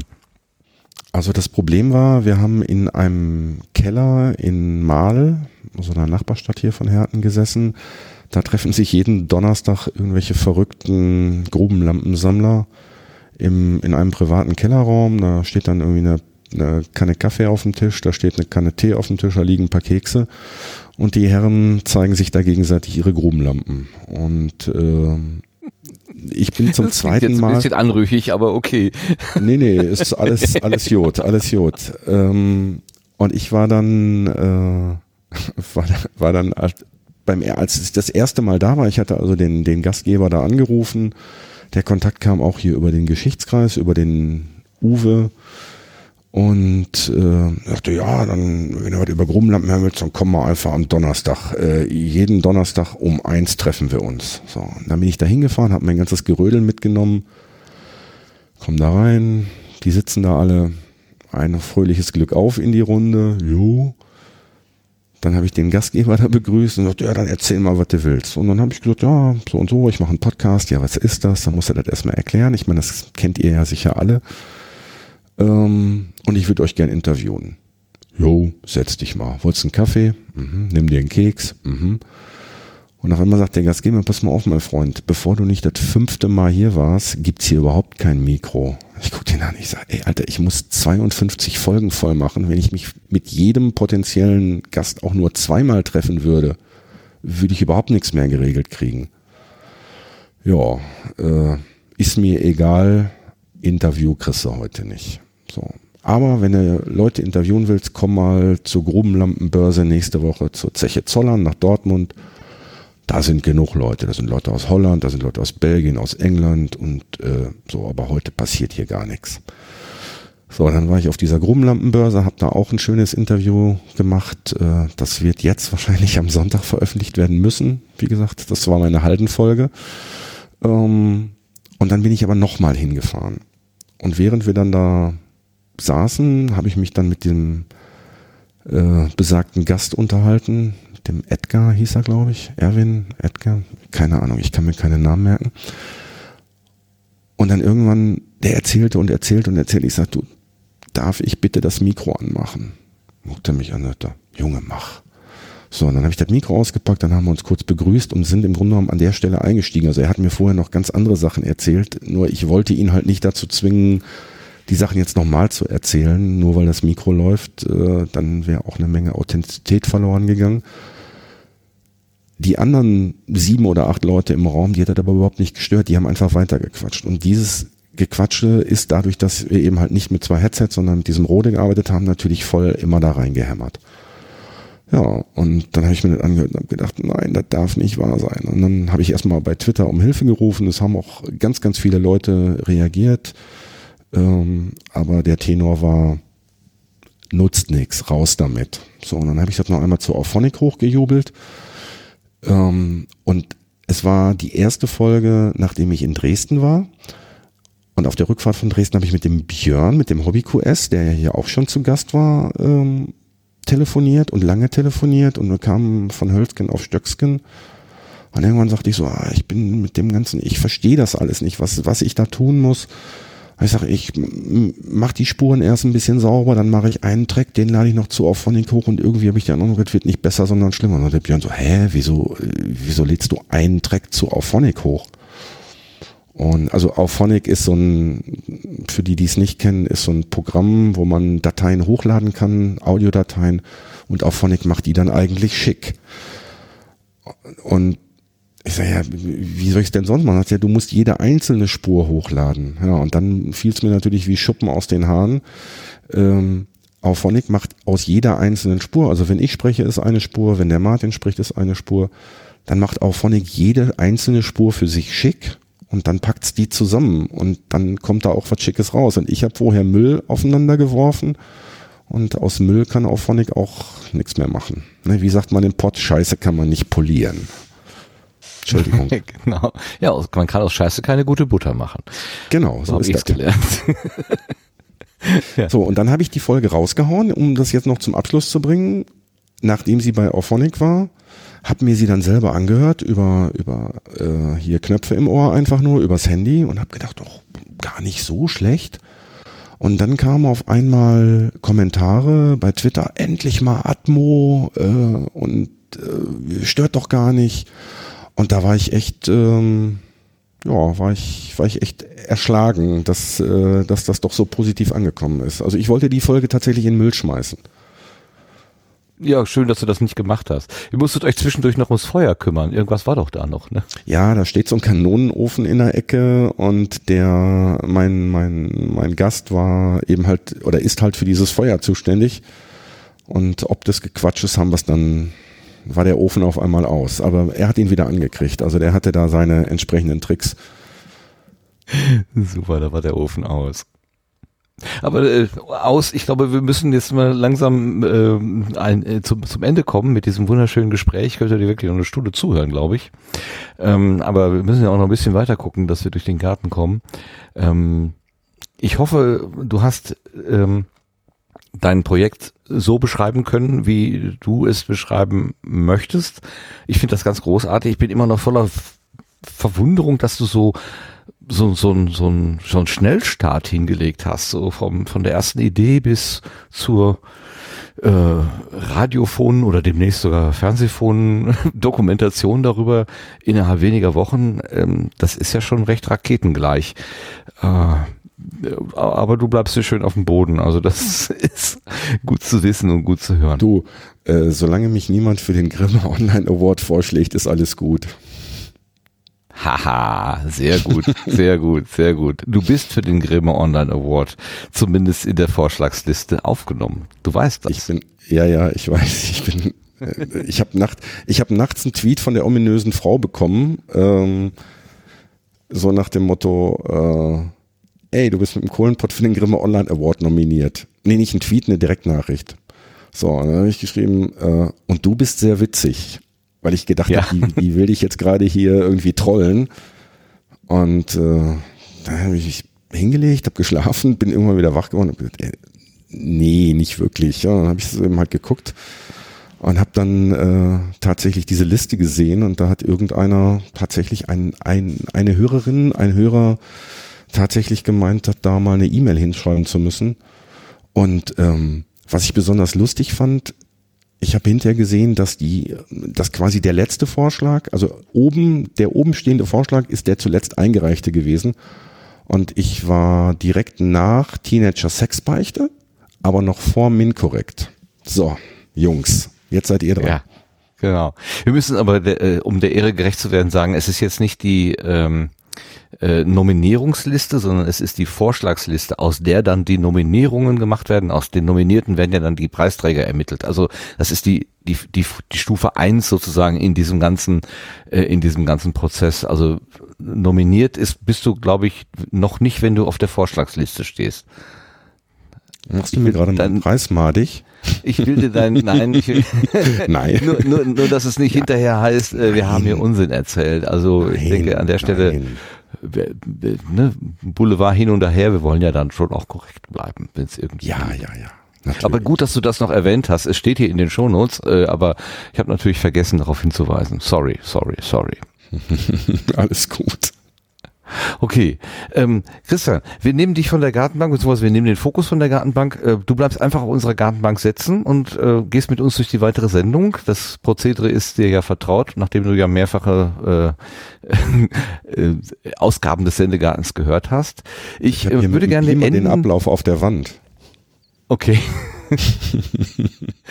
ich äh, würde gerne enden mit einer kleinen Einspielung ähm, aus dem vorhin schon erwähnten Film Brass Off äh, mit Pauken und Trompeten. Ähm, die Kapelle spielt nämlich da so schön. Also das ist ein wunderschöner Film, kann ich nur wirklich empfehlen. Ich habe da äh, vorhin und gestern auch ein paar Tränchen bei verdrückt, weil er einfach so schön ist. Ähm, ich hatte ein paar Ausschnitte vorbereitet, die lassen aber alle weg. Aber wir hören uns einfach nochmal zum Schluss die Kapelle an.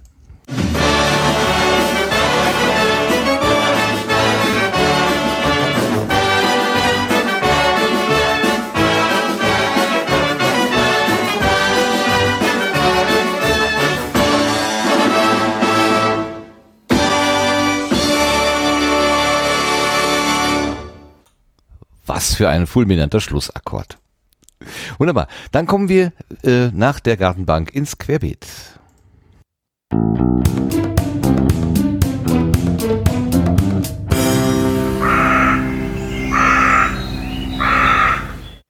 So, was erwartet uns denn da? Ich muss mal gucken.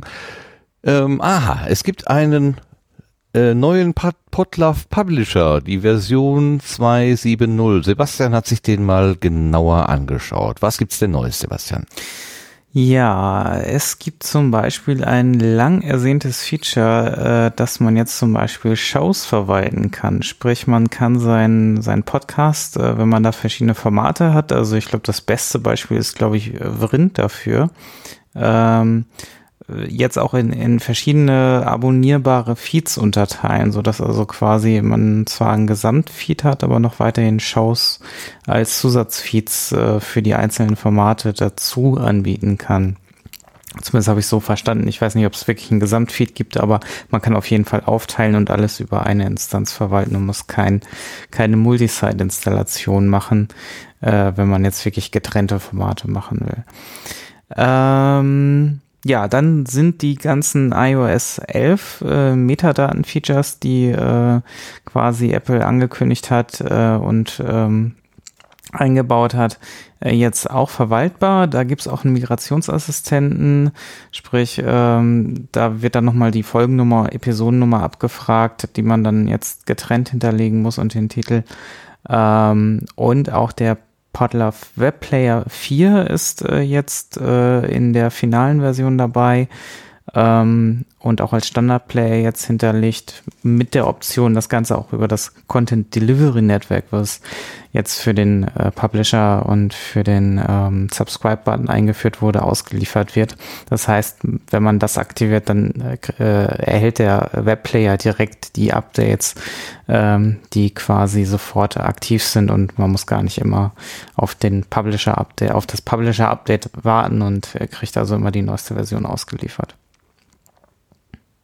Ja, das war's dann eigentlich auch schon im Groben und Ganzen. Was es dann noch gab, äh, so einen kleinen Preview auf äh, zur 2.8.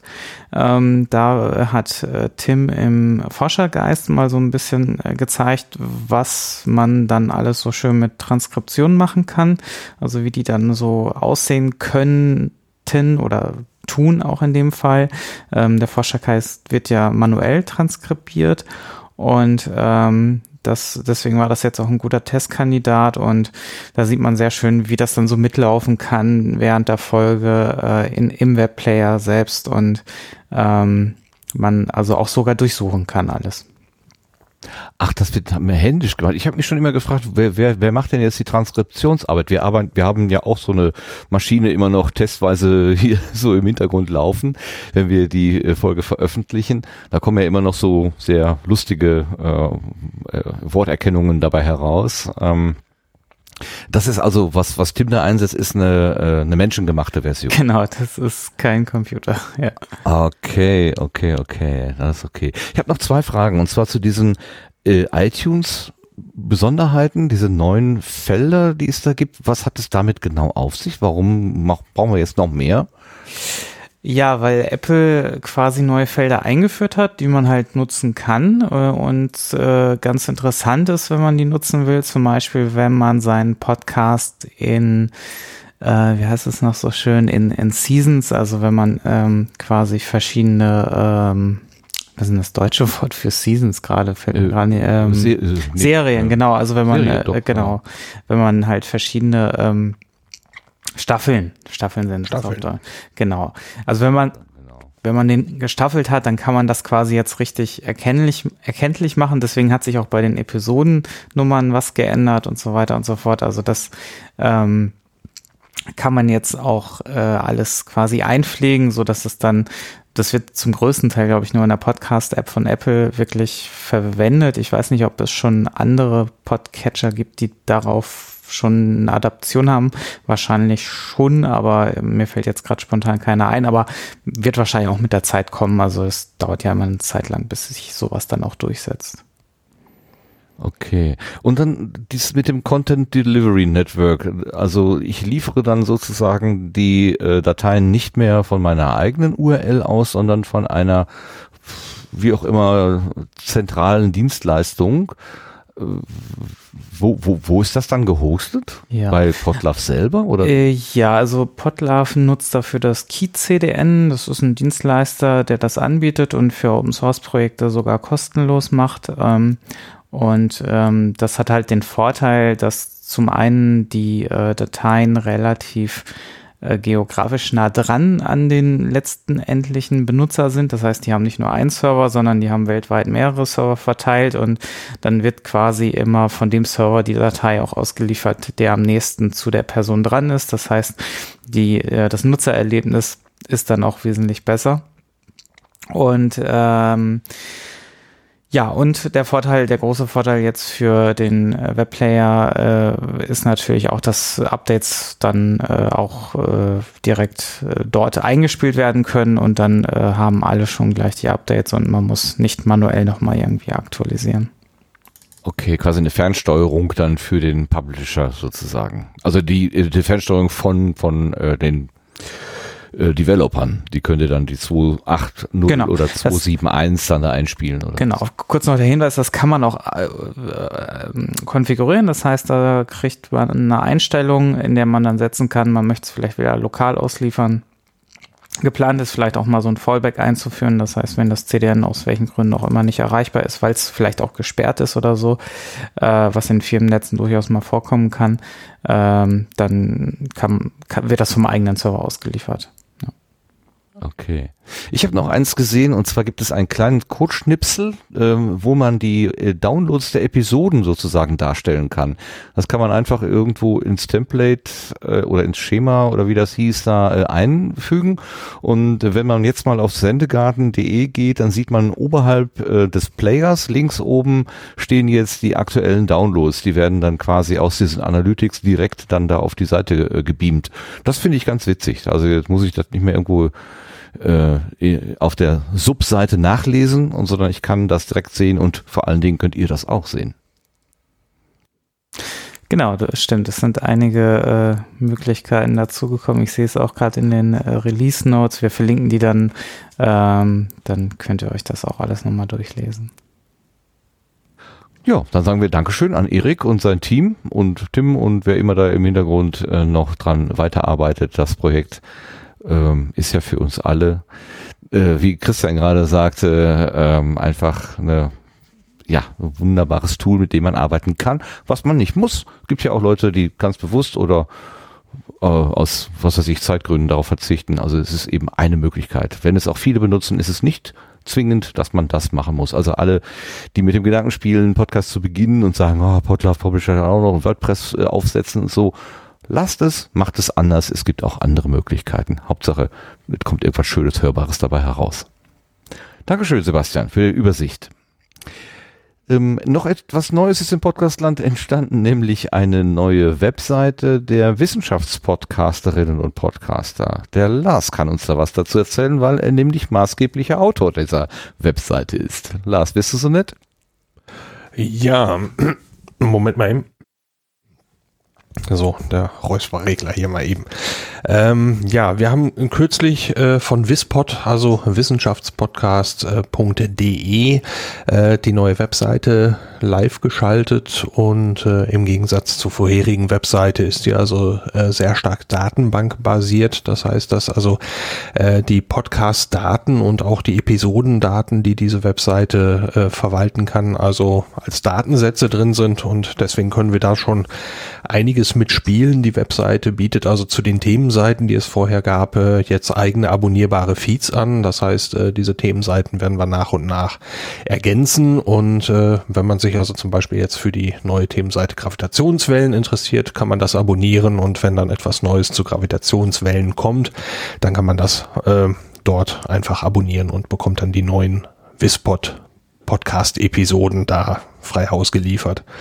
Ähm, man kann durch eine Podcast-Liste stöbern, die jetzt kategorisierbar ist. Ähm, da müssen wir noch ein bisschen Hausaufgaben machen, was die Aufteilungen angeht und so, aber drin ist es. Äh, man kann sich die Podcasts markieren, die einen interessieren und äh, dann über eine Merkliste, fast wie ein Einkaufswagen im Online-Shop, äh, kann man dann das Ganze exportieren als OPML-Datei und dann alle gewählten Podcasts auf einmal importieren. Ähm, es gibt eine neue Suchmaschine, die Themenseiten hatte ich schon erwähnt und äh, ja, noch so ein bisschen Detailarbeit hier und da. Ähm, ist eine neue Basis und äh, da fällt uns mit Sicherheit auf Dauer auch noch ein bisschen was zu ein.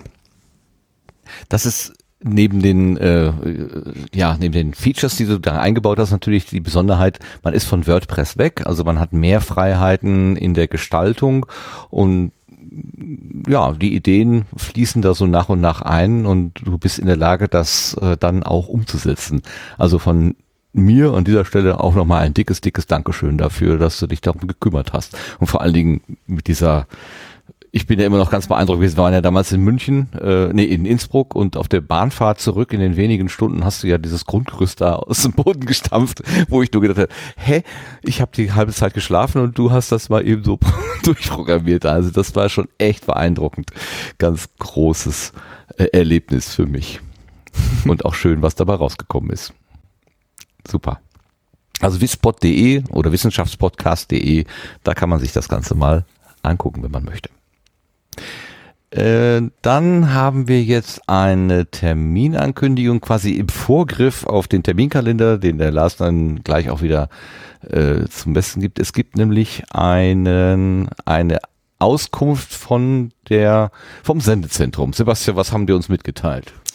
Ja, dass es leider dieses Frühjahr keine Subscribe geben wird. Äh, die fällt leider aus. Das heißt, die Subscribe 10 wird äh, erst im Herbst stattfinden wieder. Ähm, auch da gibt's schon mal äh, die Neuigkeit, dass das nicht äh, beim Bayerischen Rundfunk äh, stattfinden wird. Ähm, und äh, ja, deswegen wird auch äh, gerade noch nach einer Location dann auch für den Herbst gesucht. Ähm, äh, Grund für die äh, Absage jetzt im Frühjahr ist halt, dass die Location, die geplant war zu nutzen, halt sich leider nicht äh, genau festlegen konnte vom Zeitfenster und das ist dann komplett äh, aus dem Planungsfenster gelaufen und damit ähm, nicht mehr wirklich stemmbar gewesen. Weiß man denn etwas, warum der Bayerische Rundfunk diese ja doch schon zweimal stattfindende gute Kooperation nicht fortsetzt? Ist da irgendwie ein da bisschen so der Draht abgekühlt oder so? Da, weil das wäre jetzt sehr spekulativ. Also ich wüsste ja. da keine, keinen Grund für. Okay. Also die Jubiläumsveranstaltung Subscribe 10 oder 10 oder X oder X oder wie auch immer die äh, wird also noch ein kleines bisschen auf sich warten lassen. Gut, dann können wir uns alle noch mehr Gedanken machen und das dann hinterher fulminant feiern. Genau. In der Freakshow wird Tim vielleicht nochmal so einen Aufruf und erklären, was, was so die Rahmenbedingungen sind für eine Location. Also es ähm, scheint da also auch Bedarf zu geben, dass man gemeinschaftlich nochmal schaut, was jetzt für eine Location dort äh, ganz gut äh, in Frage kommen könnte für. Okay, wir können ja wieder den BER ins Feld führen. Das, die haben bestimmt im Moment genug Räumlichkeiten, die freistehen. Was habe ich da gelesen? Die müssen inzwischen sogar die LED-Infobildschirme ja, austauschen. Weil die durchgelaufen sind. ja, weil die ihre Betriebsdauer, ihre vorgesehene Betriebsdauer ähm, erreicht haben. Die, die, das ist ja irgendwie echt so ein, also da, da lacht man sich ja wirklich langsam schlapp und gleichzeitig weint man ein bisschen dabei. Naja. Okay. Ein nächstes Großereignis steht an, äh, beziehungsweise das äh, kommt, dauert auch noch ein bisschen, aber die Vorbereitungen laufen dort auf Hochtouren, wie ich äh, durch den äh, Blick in die Werkstatt immer auch äh, sehen kann, nämlich Podstock. Äh, Podstock, äh, das ja, Podcaster Barcamp Sommerfestival gut gehen lassen Wochenende, was seit drei Durchführungen in den bewährten Händen von Sebastian liegt. Und Da du hast uns einige Neuigkeiten Da mitgebracht. schreibst du mir aber zwei mehr als zu, als mir gehört. Ehrlich? Letztes Jahr war mein erstes Podstock, was ich Nein. ausgerichtet habe. Doch. Ist- Das fühlt sich, das fühlt sich so anders an. Du hast recht. Das kann ja nicht sein. Das stimmt. Aber das, also, du bist jetzt schon so mit dem, mit dem, mit dem Ereignis verbunden in meinem Kopf. Sorry. Ja, hast natürlich recht. Äh, macht ja nichts, vielleicht ähm, bist du durch das Orga-Treffen durcheinander gekommen. Mhm. Ähm, genau, also ich hatte mit Becky jetzt letztens einen Podcast aufgenommen zu den Tickets. Die Tickets sind mittlerweile öffentlich verfügbar. Ähm, den Podcast kann man äh, entsprechend nachhören in äh, unserem Podcast-Feed. Auch diese äh, Updates, die jetzt kommen werden, werden wir da auch wieder veröffentlichen.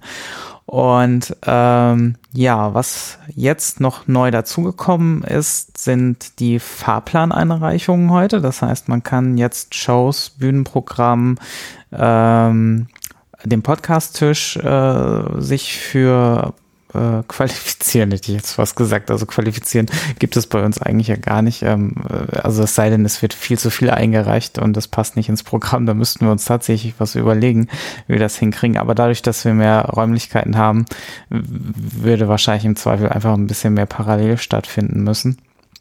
Aber im Prinzip genau, da könnt ihr eure Ideen und alles, was ihr sonst so vorhabt auf Podstock, ähm, dann entsprechend äh, jetzt auch einreichen und dann würden wir das irgendwann ein nettes Programm daraus bauen. Ähm, ja, Tickets sind mittlerweile 53 schon verkauft. Das geht dieses Jahr relativ rasant äh, vonstatten, was mich ein wenig überrascht. Also d- und und äh, ich gar nicht vermag zu sagen, wo es dann irgendwann enden wird, ähm, da wir jetzt wirklich erst zwei Wochen Verkaufszeit noch nicht mal rum haben. Aber gut, ist ja schön, dass es so. Das ist für eine geplante Größe von 80 oder so, wenn jetzt schon 50 weg sind und erst zwei Wochen Verkauf von wie viel, sechs Wochen oder wie lange, wie lange wird der Verkauf laufen? Ja, Äh, ist das, natürlich schon wirklich rasant. ist das keine, also wir haben uns als ähm, Limit so um die 150 gesetzt, ähm, weil ich glaube, dann wird es auch schwierig. Also da müssen wir wirklich schauen, wie die Location äh, funktioniert und ähm, das ganze Orga-Team, es ist eine neue Location und irgendwo wird es dann auch zu viel, wenn wir da dann natürlich, also sollte das, die Anzahl zusammenkommen. Was jetzt auch nicht ganz unrealistisch ist. Die letzte Subscribe hatte ja auch schon um die 150. Also ähm, das Potenzial an, an Tickets, äh, die da geklickt werden können, ist ja durchaus anscheinend da in der Community. Ähm, und ähm, ja, freue ich mich auch auf jeden Fall auch drauf, ja. Ja, ist ja schön, dass es so aufgenommen wird, obwohl die diese die die äh, ich glaube die Leute, die zu Subscribe gehen und die, die zu Podstar Ja, gehen, das das, sind nicht wirklich deckungsgleiche Gruppen. Also das ist noch ein bisschen was anderes, oder? Ähm, hm, also ich kenne ja die Liste de- derjenigen, die sich jetzt schon äh, Tickets geklickt haben. Und klar, das sind natürlich sehr viele, die, die auch schon immer auf dem Podstock waren, wo ich mich auch ganz äh, schön auf ein Wiedersehen freue. Ähm, aber es sind auch, doch, es ist durchaus die gleiche Community und die, äh, die Okay. gleichen Menschen, die da sind. Also mag jetzt, klar, es sind bestimmt jetzt nicht alle äh, technischen Projekte wie äh, Podigy oder sowas dabei, wie das auf einer Subscribe ist, wo sie ihre neuesten Sachen vorstellen. Aber ähm, ansonsten von den Podcaster und Podcasterinnen sind durchaus eine gute Schnittmenge dabei. Schon, ja. Okay, ja, ich habe dann habe ich das wahrscheinlich falsch äh, jetzt gerade vor Augen. Ich habe da so ein paar äh, Namen oder Gesichter quasi vor Augen, wo ich denke, na, die habe ich doch bei der Subscribe noch nicht gesehen. Aber wer weiß was, du hast ja jetzt auch gesagt, du hast eine Liste, wo, wo Namen drinstehen, die ich ja nicht, nicht sehe. Äh, Okay. Sehr schön. Gemein. Also das läuft alles und äh, es ist, es hat, es, es, dieses ganze Orga-Team, das hat eine Dynamik bekommen. Also das ist wirklich schon sehr, sehr beeindruckend, was da an, äh, an, an, an Co-Work oder, naja, es ist ja doch, ne, Cowork gemacht wird eigentlich, so Ja. wie sich die Leute einbringen. Ganz groß. Ja, die ersten Großlieferungen stehen auch schon an. Äh, Du hast 400 Kilo Pakete bekommen, oder so. ja, die kommen noch, also es dauert. Die Spedition hat noch nicht angerufen. Es- Wahnsinn, Wahnsinn. Ja, also es, äh, ich kann das ja mal hier dann auflösen. Also es, äh, wir werden dieses Jahr eine eigene Außenbühne bauen ähm, und das auch mit einer Rampe kombinieren, die halt äh, für die Barrierefreiheit da ist, die auch nochmal so ein kleines Podest hat. Ähm, und ähm, ja, also wir bauen uns dieses Jahr unsere Bühne selber. Klasse. Das ist echt nichts zu aufwendig, um das doch hinzukriegen. Also ganz, ganz großes Dankeschön auch an dich, dass du dich da so mit so viel Herzblut da reinkniest, ähm, wo du ja außer unseren strahlenden Augen ja auch nichts eigentlich von hast. Es ist ja ein Nullsummenspiel, was du da betreibst. Genau. Äh, ja gut, doch. Ich habe ja äh, das Strahl. Ja, so klar. Natürlich bringt mir das auch was und äh, sonst würde ich das natürlich auch nicht machen. Ähm, der, also kein Geld, aber halt ähm, entsprechend der Spaß daran und äh, einfach äh, alle zu treffen und dass jeder sein Ding machen kann, dann auch auf der Bühne und solche Dinge. Das bereitet mir ja auch sehr viel Freude. So ist es ja nicht. Okay, wir werden dich mit Liebe bewerfen. Nimm dich in Acht. sehr schön, sehr schön. Also, das äh, Podstock ist in guter Planung. Subscribe ist noch ein bisschen am Zittern, aber auch da wird sicherlich äh, ein entsprechendes Bett gefunden werden. Das liegt ja auch in den bewährten Händen der äh, Subscribe-Planer. Und wenn dann mal was nicht so rund läuft und ein bisschen schwieriger wird, dann ist ja nun mehr, noch mehr Herausforderung zu gucken, dass man es eben trotzdem irgendwie hinkriegt. Okay, Dankeschön. Dann sind wir im Querbeet durch und wir kommen zum Blühkalender, wo noch weitere Termine genannt werden.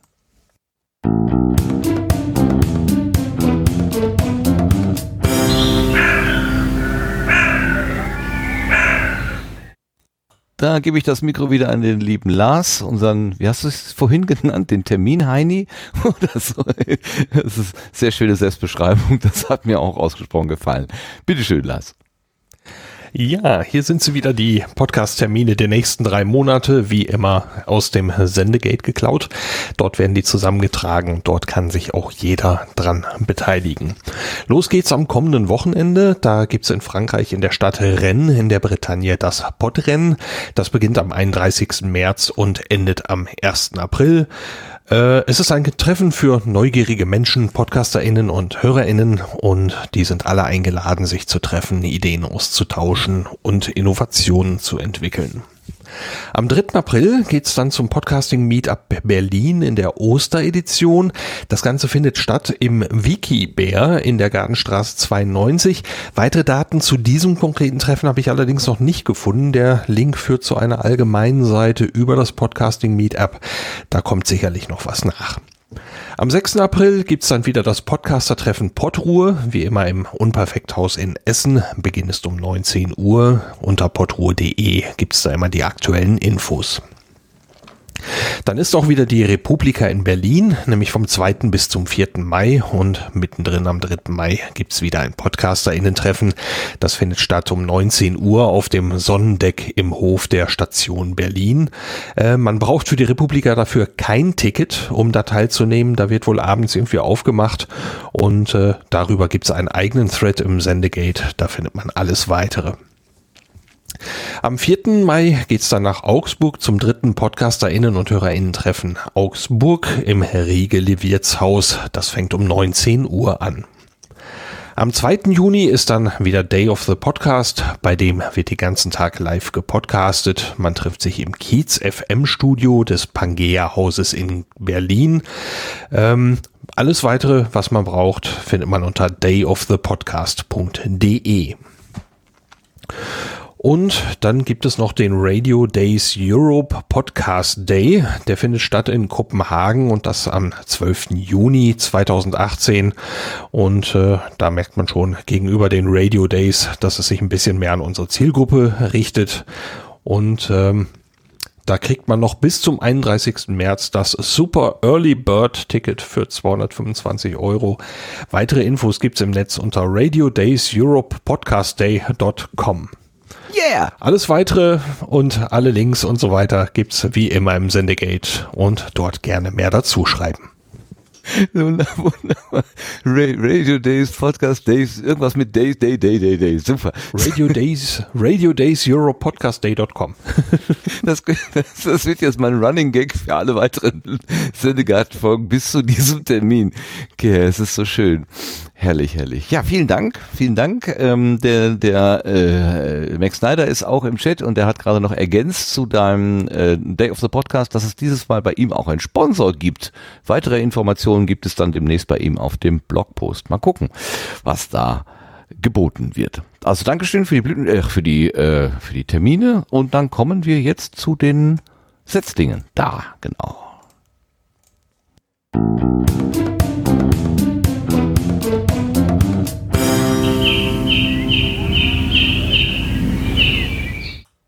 Und ich weiß gar nicht, wie ich jetzt darauf komme, aber es gibt ein neues Angebot, das nennt sich Brombeerlabor. Das ist der Jan Giesmann, den wir unter Jan Zwitschert auf Twitter kennen, und der Daniel Bialas, der Brombeerfalter. Ähm, die beiden haben sich zusammengetan, um ein äh, heiteres Investigativmagazin mit Sexgeschichten und den 100 besten Tipps für gelungenes CFD-Trading äh, zu veröffentlichen. Also scheint mir eine sehr bunte Tüte äh, zu sein. Und äh, in der Tat, ich habe in der ersten Ausgabe ein bisschen mitgewirkt, aber nur ein bisschen wirklich. Worum es wirklich geht und wie die beiden sich anhören, hier gibt es einen kleinen Ausschnitt. Es ist ein ganz normaler Sonntag im Monat. Zwei Männer langweilen sich über dies und das und jenes. Selbst in Herne, der Perle Nordrhein-Westfalens, und Kehl, dem weltberühmten badischen Tourismusmagneten, langweilen sich die Menschen zu Tode. In dieser antriebslosen Stimmung greift man nun in Herne zum Hörer und ruft ein paar hundert Kilometer weiter südlich an.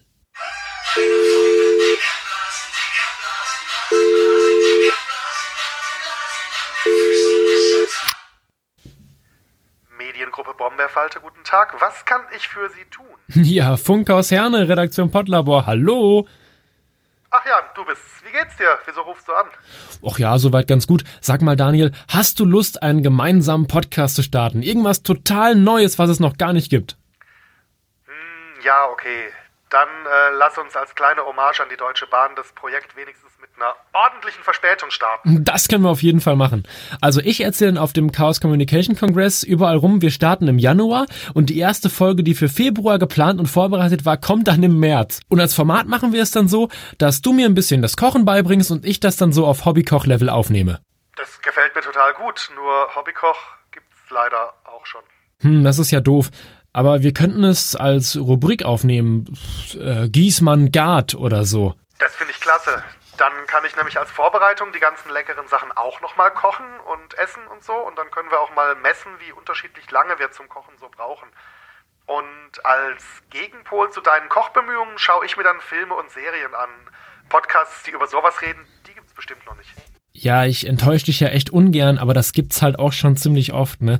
Wir machen einfach eine Rubrik mit dem Kochen. Giesmann gart, Bialas Gloss. Nee, Giesmann kocht, Bialas guckt. Das klingt besser. Und wenn wir uns einfach jedes Mal über ein ernstes Thema unterhalten, das uns irgendwie beschäftigt?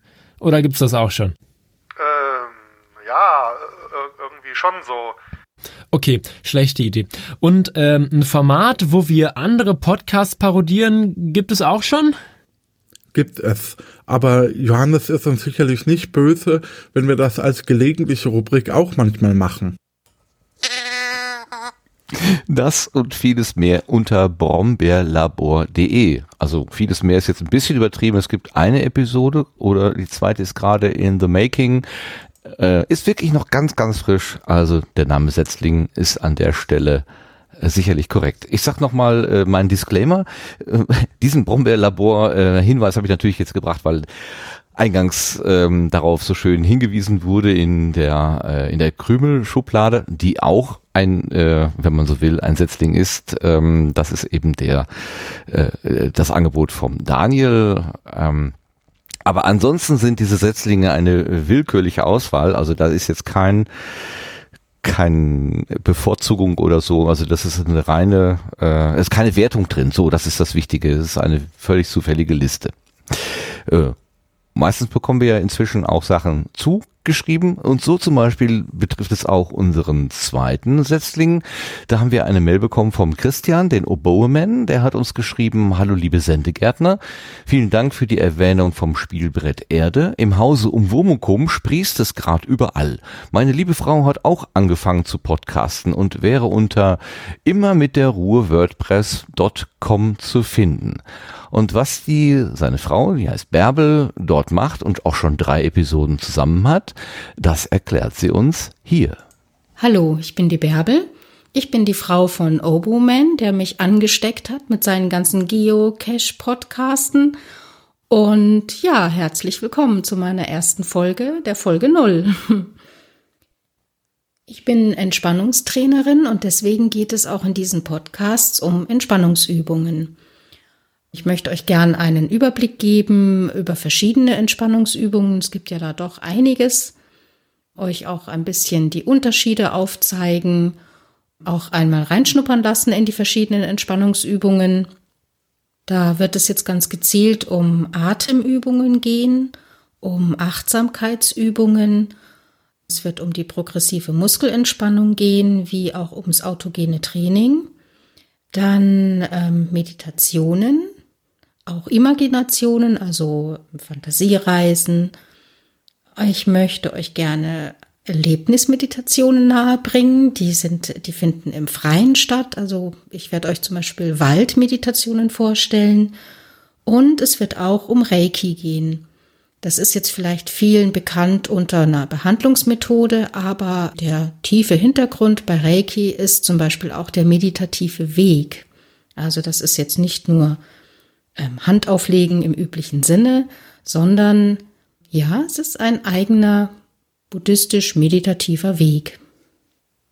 Und ich möchte euch gerne noch nahebringen, dass Entspannungsübungen sehr, sehr hilfreich sind, wenn man sie wirklich lernt, eigenständig durchzuführen.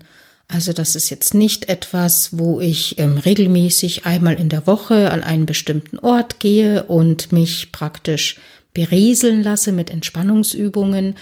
Das ist alles ganz schön und gut und ist im Wellnessbereich ja auch ganz gern gesehen. Aber für mich so richtig profitabel ist es wirklich, wenn ich diese Entspannungsübungen selbst beherrsche, selbst mit mir durchführen kann, egal wo ich bin. Also selbst im Bus oder in einer Arztpraxis könnte ich mal eben schnell eine Entspannungsübung machen um mich einfach mal wieder so ein bisschen re zu regenerieren und ja, mich fitter zu machen im Geist, im Körper, im, in der Seele. Das ist also, das wirkt ganz gut. Oh. Wenn man die Dose falsch rumdreht, dann will sie einfach nicht mähen. Das war also die Bärbel und das ist das Angebot immer mit der Ruhe.wordpress.com. Auch ein schönes Beispiel, wie bunt die Podcast-Landschaft ist, nach den beiden hibbeligen jungen Männern dann eine ruhigere, äh, äh, ein ruhigeres Angebot zum Thema Entspannung. Auch der dritte Setzling ist eine Zuschreibung, die wir bekommen haben, eine Zusendung, die wir bekommen haben. Das ist von Mini Lancelot, also der Silke. Und äh, die grüßt zunächst einmal das gesamte Sendegarten-Team und gibt uns den Grauzone-Podcast als äh, Setzling herein. Ein Podcast von Skala 25 und vom Flachland Hiker, die schon einmal mit ihrem Personal-Podcast Skalas Querbeet und Flachland Hiker Podcast vorgestellt worden sind. Also zwei Podcaster, die bisher separat gepodcastet haben, tun sich jetzt zusammen. Auch gar nicht so unähnlich wie bei dem ersten Angebot von Daniel und Jan. Die haben schon fünf Episoden äh, inzwischen zusammen beim Grauzone Podcast und ähm, worum es geht, erklären Sie zum Teil in der Nullnummer. Ja, was sind deine guten Vorsätze denn so fürs neue Jahr? Ja, einen Qualitätspodcast machen. So, erster Vorsatz am ersten Tag des Jahres ist damit schon in Arbeit. Ja, siehst du. Qualitäts, aber dein Flachland-Hiker, der war ja nachher auch schon ein Qualitätspodcast, ne? Du Ja, hast ja, du hast absolut. doch so ein bisschen in die Technik investiert und dich da reingespielt innerhalb kürzester Zeit. Das war ja schon richtig fein, was du da gemacht hast. Ja, also ein bisschen hörbare Ergebnisse muss man ja schon liefern. Und ich sag mal, sowohl von unterwegs als auch hier von zu Hause, das muss man dem Hörer schon, schon zugestehen, dass er vernünftige Qualität auf die Ohren kriegt. Ja. Jo. Was gibt's sonst noch Schönes? Tja, ich sag mal, mit was werden wir uns denn in diesem Podcast so beschäftigen? Ähm, ich sag mal, so ein richtiges Konzept ähm, haben wir nicht. Brauchen wir, denke ich, auch nicht. Das, wir brauchen jetzt keine Skript irgendwie, äh, die uns jetzt irgendwelche Themen vorgeben. Kein Skript? Das geht ohne. Das ist hier die Oh. Grauzone. Das ist in vielerlei Hinsicht die Grauzone. Das ist humoristisch eine Grauzone. Äh, man wird sehen, wer das Ganze lustig findet. Aber solange wir das lustig finden, reicht uns das ja eigentlich schon. So ein Freestyle-Podcast quasi. Naja. Ne? Jung, dynamisch, ne? Genau, so wie wir. Der Weg ist das Ziel. Was gibt's noch so? Aber da wird das Phrasenschwein ja schon gut gefüttert Ja, ja, am ja. Anfang des Jahres. Ja, Ja. ja welche Themen wird's nicht geben? Fußball zum Beispiel. Nee, das hätte ich mir schon Wenn's gedacht. nach mir also, geht. Da, ja, das habe ich mir schon gedacht. Also das sind so Sachen, die ich dann, wenn, nochmal auf meinem eigenen Format so bringen werde.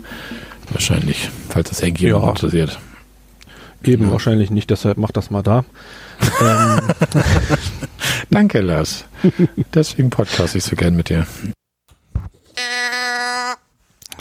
So, das waren also die beiden aus dem Grauzone-Podcast und den erreicht man unter grauzone-podcast.de.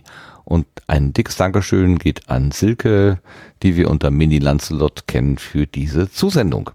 Ja, das waren die Setzlinge für dieses Mal. Mögen sie wachsen und gedeihen.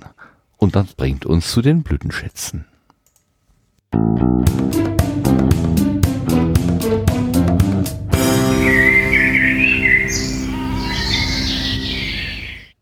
So, Blütenschätze sind Sachen, die uns im letzten, in den letzten 14 Tagen im Internet begegnet sind. Äh, vorwiegend aus dem Podcastland, muss aber nicht sein. Können natürlich auch andere Dinge sein, die uns einfach über den Weg gelaufen sind. Und äh, heute geben wir mal den Fokus zunächst mal an unseren Gast Christian. Du hast uns gleich zwei Blütenschätze mitgebracht. Erklär uns doch mal bitte, was du da gefunden hast.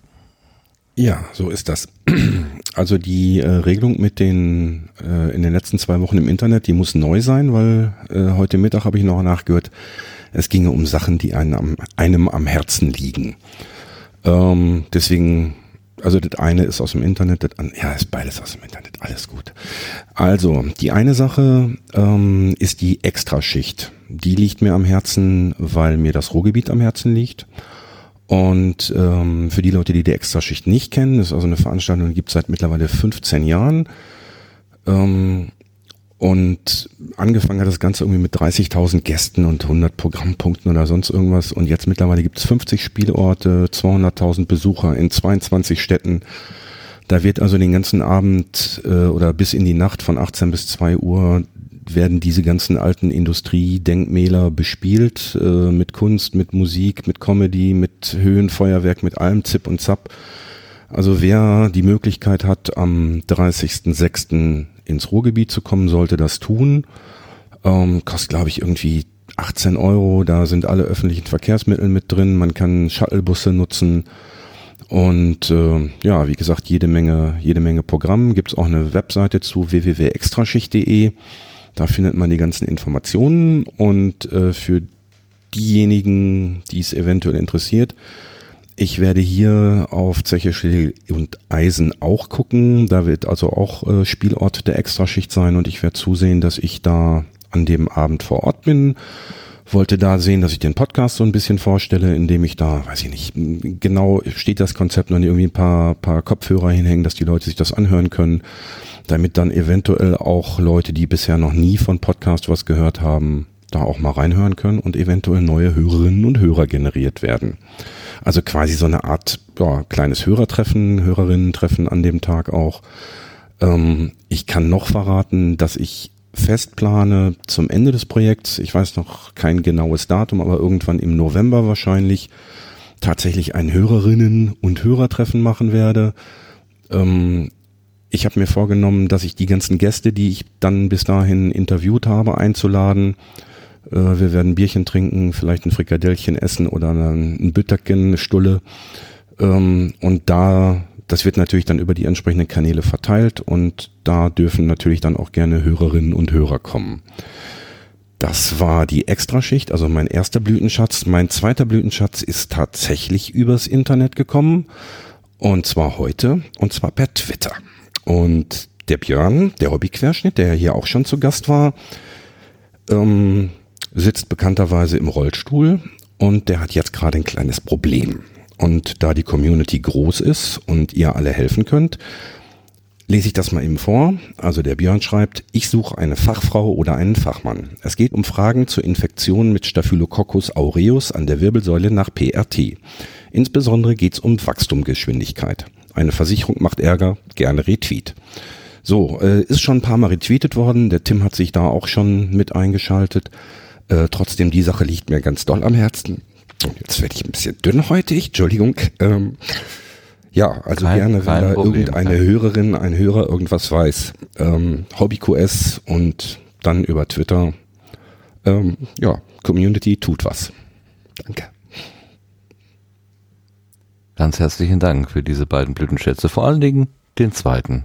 Da ich teile deine, deine, äh, deine Besorgnis und äh, den, den Wunsch auch dort an der Stelle irgendwie vielleicht helfend eingreifen zu können oder so. Denn dass der Björn da irgendwie die Unterstützung bekommt, die er an der Stelle braucht, das wäre schon schön. Gut, ein weiterer Blütenschatz kommt von Sebastian. Er hat diesmal einen. Das ist ja schön. Äh, Sebastian, was hast du denn gefunden? Oder was hat dich gefunden? Was hat mich gefunden?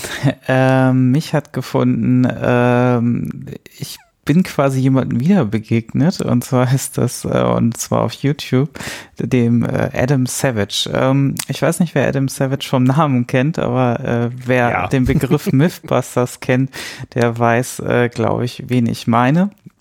Und ähm, ja, ich also er hat mittlerweile einen YouTube-Kanal, den er mit mehreren betreibt und da gibt's, macht unter anderem auch Podcasts. Ähm, das war alles neu für mich und es war sehr spannend da reinzuschauen und ähm, mich faszinieren ja auch immer so wieder so Maker-Videos. Das sind halt so, so Videos, wo halt häufig irgendwelche Dinge gebaut werden aus unterschiedlichsten Materialien und Adam Savage ist ja sozusagen als Special Effects Spezialist auch äh, prädestiniert dafür in dieser Community ähm, ist er auch ziemlich stark angesiedelt und ähm, er macht also auf dem Kanal Testet äh, relativ viele Videos, wo halt, wo er einfach so auch zum größten Teil einfach nur seinen Workflow optimiert, um irgendwas zu bauen, was ihm dabei hilft, äh, schneller Werkzeuggriff bereit zu haben und so weiter und so fort. Und das auf eine sehr, sehr ruhige Art. Also es ist extrem interessant, wie, wie äh, dieses Nicht-Fernsehformat und dass er sich da quasi auch anders präsentiert,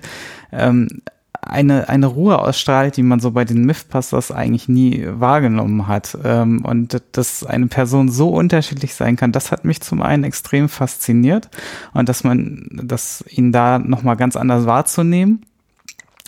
Und dann hat er auch mit der Laura Kampf, äh, die äh, hat auch einen YouTube-Channel, die macht auch so Maker-Videos, zusammen einen Podcast aufgenommen. Ähm, und da hatten sie sich dann zum Beispiel auch über YouTube-Kommentare und äh, Maker-Videos äh, ins gesamt unterhalten ähm, und zum Beispiel auch äh, festgestellt, dass halt, solange man sich auch auf YouTube in einer äh, Filterblase bewegt und seine Fans quasi nur in den Kommentaren hat, dann ist alles gut, aber sobald man irgendwie durch den Algorithmus etwas weiter nach oben gespült wird, dann wird's halt schnell eklig und schwierig. Also etwas, was wir ja bei dem Podcast auch bemerken, solange wir uns in unserer äh, Fanblase befinden, dann sind die Kommentare eigentlich alle wertvoll und immer ganz gut. Und äh, selbst wenn es kritische sind, dann sind sie meistens konstruktiv und nicht, nicht einfach nur beleidigend. Ähm, und ja, das, ähm, das sind so meine Blütenschätze und da, die würde ich dann verlinken, genau. Klasse. Das klingt sehr, sehr spannend. Da müsste ich, glaube ich, auch mal unbedingt reingucken. Dankeschön für das Mitbringsel. Super. So, Lars, möchtest du deinen Blütenschatz äh, mitteilen? Hast du einen? Ja, ich habe einen, äh, den habe ich mir noch kurzfristig äh, dazu geschrieben. Ähm, ich komme im Moment aus Gründen nicht zu viel, aber äh, ich habe tatsächlich einen Podcast nachgehört, endlich eine Episode, die ich, glaube ich, schon vom Februar auf der Liste hatte. Da ist erschienen, äh, genau am 14. Februar, die neunte Episode der Glaubenssache. Und äh, ja, ich bin jetzt nicht unbedingt selber religiös, aber an dem Podcast gefällt mir gerade eben äh, dieser Austausch äh, zwischen Eduard und Alexander, ähm, die ja mit zwei sehr unterschiedlichen Blickwinkeln an diese Sache rangehen. Und äh, ja, im Prinzip ist jede Folge da irgendwo schon was, was Besonderes äh, für mich zu hören, aber die neunte Episode, die war schon äh, noch, noch irgendwie spezieller. Äh, die geht um ein Thema, das eigentlich jeden irgendwie betrifft, irgendwann, nämlich das Thema Tod. Und ähm, über, äh, in dieser Folge ähm, spricht insbesondere Alexander sehr, ja, über sehr persönliche Dinge, nämlich den Tod seiner Mutter, äh, das war 2016, ähm, und wie er das erlebt hat und so weiter. Und äh, das aber auf eine Weise und in einer ja, mir, mir fehlen an der Stelle so ein bisschen die, die Worte, um es zu formulieren, was mir so gut gefallen hat. Ich hatte mir aufgeschrieben dazu, diese Folge ist genauso, wie sie sein muss. Ähm, die ist nicht zu kurz, die ist nicht zu lang, äh, sie hat keine Längen, sie ist nicht langweilig oder so, sondern die steht einfach für sich da und ähm, hat mich beeindruckt und deswegen ist es mein Blütenschatz. Ein schwieriges Thema und glaube ich von zwei besonderen Menschen bearbeitet. Eine tolle Folge. Vielen Dank für diesen schönen Blütenschatz. Ich habe auch einen mitgebracht und zwar ähm, ist das aus dem Podcast Anekdotisch Evident. Die neue Episode Nummer 11 heißt äh, Normalität. Das ist ein Angebot von Katrin Rönecke und Alexandra Tobor, die sich dort zu einem Thema finden und sich gegenseitig austauschen. Und äh, das mit dem, wer ist normal und was ist nicht mehr normal und wo bewegen wir uns in der Gesellschaft und ähm, das ist ja das ist, glaube ich, etwas, was uns alle irgendwie so ein bisschen umtreibt. Ähm, entweder weil wir uns selber für nicht normal halten oder denken, ne, das ist doch irgendwie falsch, was ich, wie ich bin, oder aber, dass wir anderen Leuten Unnormalität zuweisen. Dieses, äh, diese Aufforderung an andere Menschen, sei doch mal ganz normal und mach doch nicht immer so ein Fez, äh, habe ich auch schon häufiger mal verwendet, ähm, ohne wirklich zu wissen, was ich mit dieser Normalität eigentlich meine. Und es gibt ähm, sehr interessanten Gedankenaustausch in dieser Episode. Und es kommt aber irgendwann auch zu einem Punkt, wo Alexandra so ein, wie so ein Rand äh, ausholt, äh, auf, zu einem Rand aus ähm, und äh, ein, eine Einordnung unseres jetzigen Daseins sozusagen liefern. Und das hat mich ich habe das auf einer Autofahrt gehört, das hat mich so beeindruckt, dass ich rechts rangefahren bin und mir erstmal notiert habe, an welcher Stelle das war, damit ich das nämlich jetzt hier auch nochmal als meinen Blütenschatz vorspielen kann. Und wir hören jetzt Alexandra Tobor zum Thema Normalität. Ja, aber unsere Gesellschaft ist ja auch verdammt perfektionistisch. Das muss man Absolut. ja auch mal sagen. Wir sagen, oh, wir leben in so schwierigen Zeiten. Äh, wir haben so viel Druck und unser Job fordert uns so viel ab und meine Güte, so viel Stress und die Zumutungen von Social Media und so weiter. So wird das immer dargestellt, als würden wir irgendwie heute mehr Probleme haben als die Generationen vor uns, was einfach nicht stimmt. Wir sind die privilegierteste Generation von allen. Niemandem ging es so gut wie uns. Es ist viel wahrscheinlicher, an Überfütterung zu sterben, an, an Überfressen, als an Hunger. Und in dieser wunderbaren Situation hat der Mensch endlich Zeit, sich über seine innere Befindlichkeit Gedanken zu machen mhm. und die Dinge, die sowieso schon passen, einfach immer perfekter zu machen.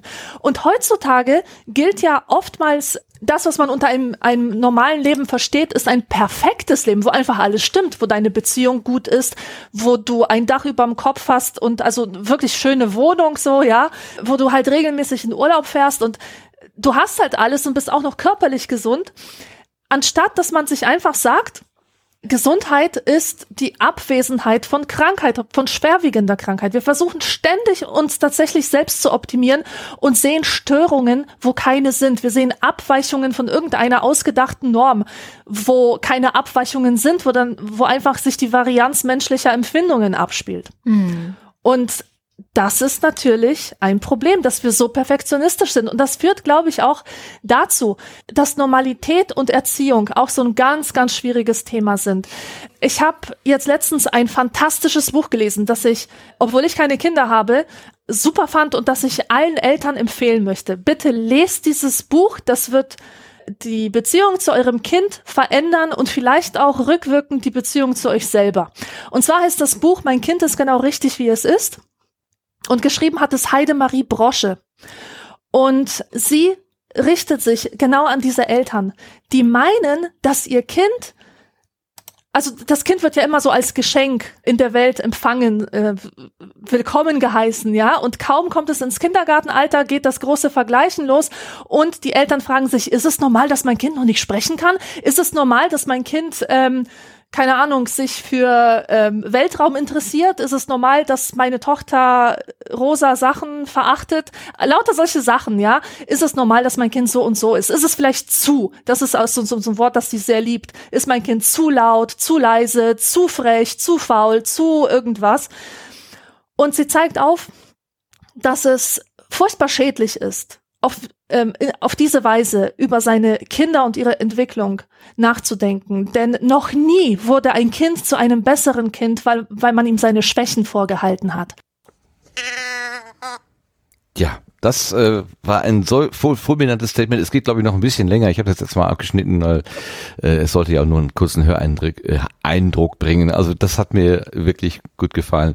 Noch nie ist ein Mensch zum besseren Menschen geworden, indem man ihm einfach nur seine Fehler vorgehalten hat. Ist vielleicht eine kühle These, aber ist vielleicht auch was dran. Also war ein sehr schöner Gedankenaustausch, wie ich fand.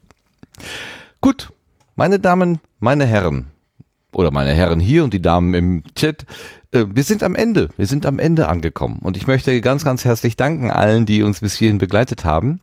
Egal ob live, im Chat sogar oder in der Konserve. Und egal wie ihr es gehört habt, von hinten nach vorne, von vorne nach hinten, gehopst und gesprungen, völlig egal. Ähm, ich bin ja ein großer Verfechter von Hörautonomie, obwohl ich eigentlich ein totaler Linearhörer bin. Ich äh, mache einfach vorne an und lasse dann durchlaufen. Aber wer immer das anders haben möchte, das ist ja das Schöne. Wir können das einfach selber gestalten. Und mitgestaltet haben hier heute Abend ja, unser besonderer Gast, der Christian Kessen, den wir ganz kurz schreiben. Kessen. Christian, vielen, vielen Dank, dass du da gewesen bist und dass du dieses schöne Projekt vorgestellt hast. Ich danke euch. Ähm, du hast mit mir den Anfang gemacht. Du hast mich erwähnt oder ihr habt mich erwähnt. Ihr habt mich heute eingeladen und äh, ich habe ja deine Zusage, dass wir die letzte Folge auf dem Kongress aufnehmen. Was soll noch schiefgehen? Ich sag Glück ich werde auf nicht mehr los, Dank. ne? nee, das wirst du nicht. Glück auf und vielen Dank. Glück auf. Wie hast du so schön gesagt? Äh, jetzt mach Schluss oder so. Das können wir uns gleich nochmal zum Ende an. Genau. So, aber der Sendegarten wäre nix ohne seine Gärtner und Gärtnerinnen, von denen leider im Moment die Gärtnerinnen eher so im, in der Gartenabstinenz sind. Das wird sich aber hoffentlich auch mal bald wieder ändern. Aber ich möchte ganz herzlich danken dem Sebastian, der hier äh, mitgegärtnert hat. Dankeschön, Sebastian. Ja, sehr gerne. Und natürlich auch dem Lars. Äh, euch, ohne euch beiden wäre das hier überhaupt gar nicht möglich. Dankeschön, Lars. War wie immer eine Freude. Schönen Abend noch. Super. Und ich freue mich, dass ich äh, während dieser Sendung im Chat gelesen habe, dass ein neuer Podcast quasi am Horizont aufscheint, der Twin Think. Aber mehr möchte ich dazu noch nicht sagen. Aber ich glaube, da könnte was draus werden. Ich bin auf jeden Fall schon sehr neugierig, was da auf uns zukommen könnte. Jetzt sagen wir aber erstmal Tschüss und bis zum nächsten Mal. Vielen Dank für, fürs dabei sein und tschüss. Tschüss. Tschüss. Tschüss.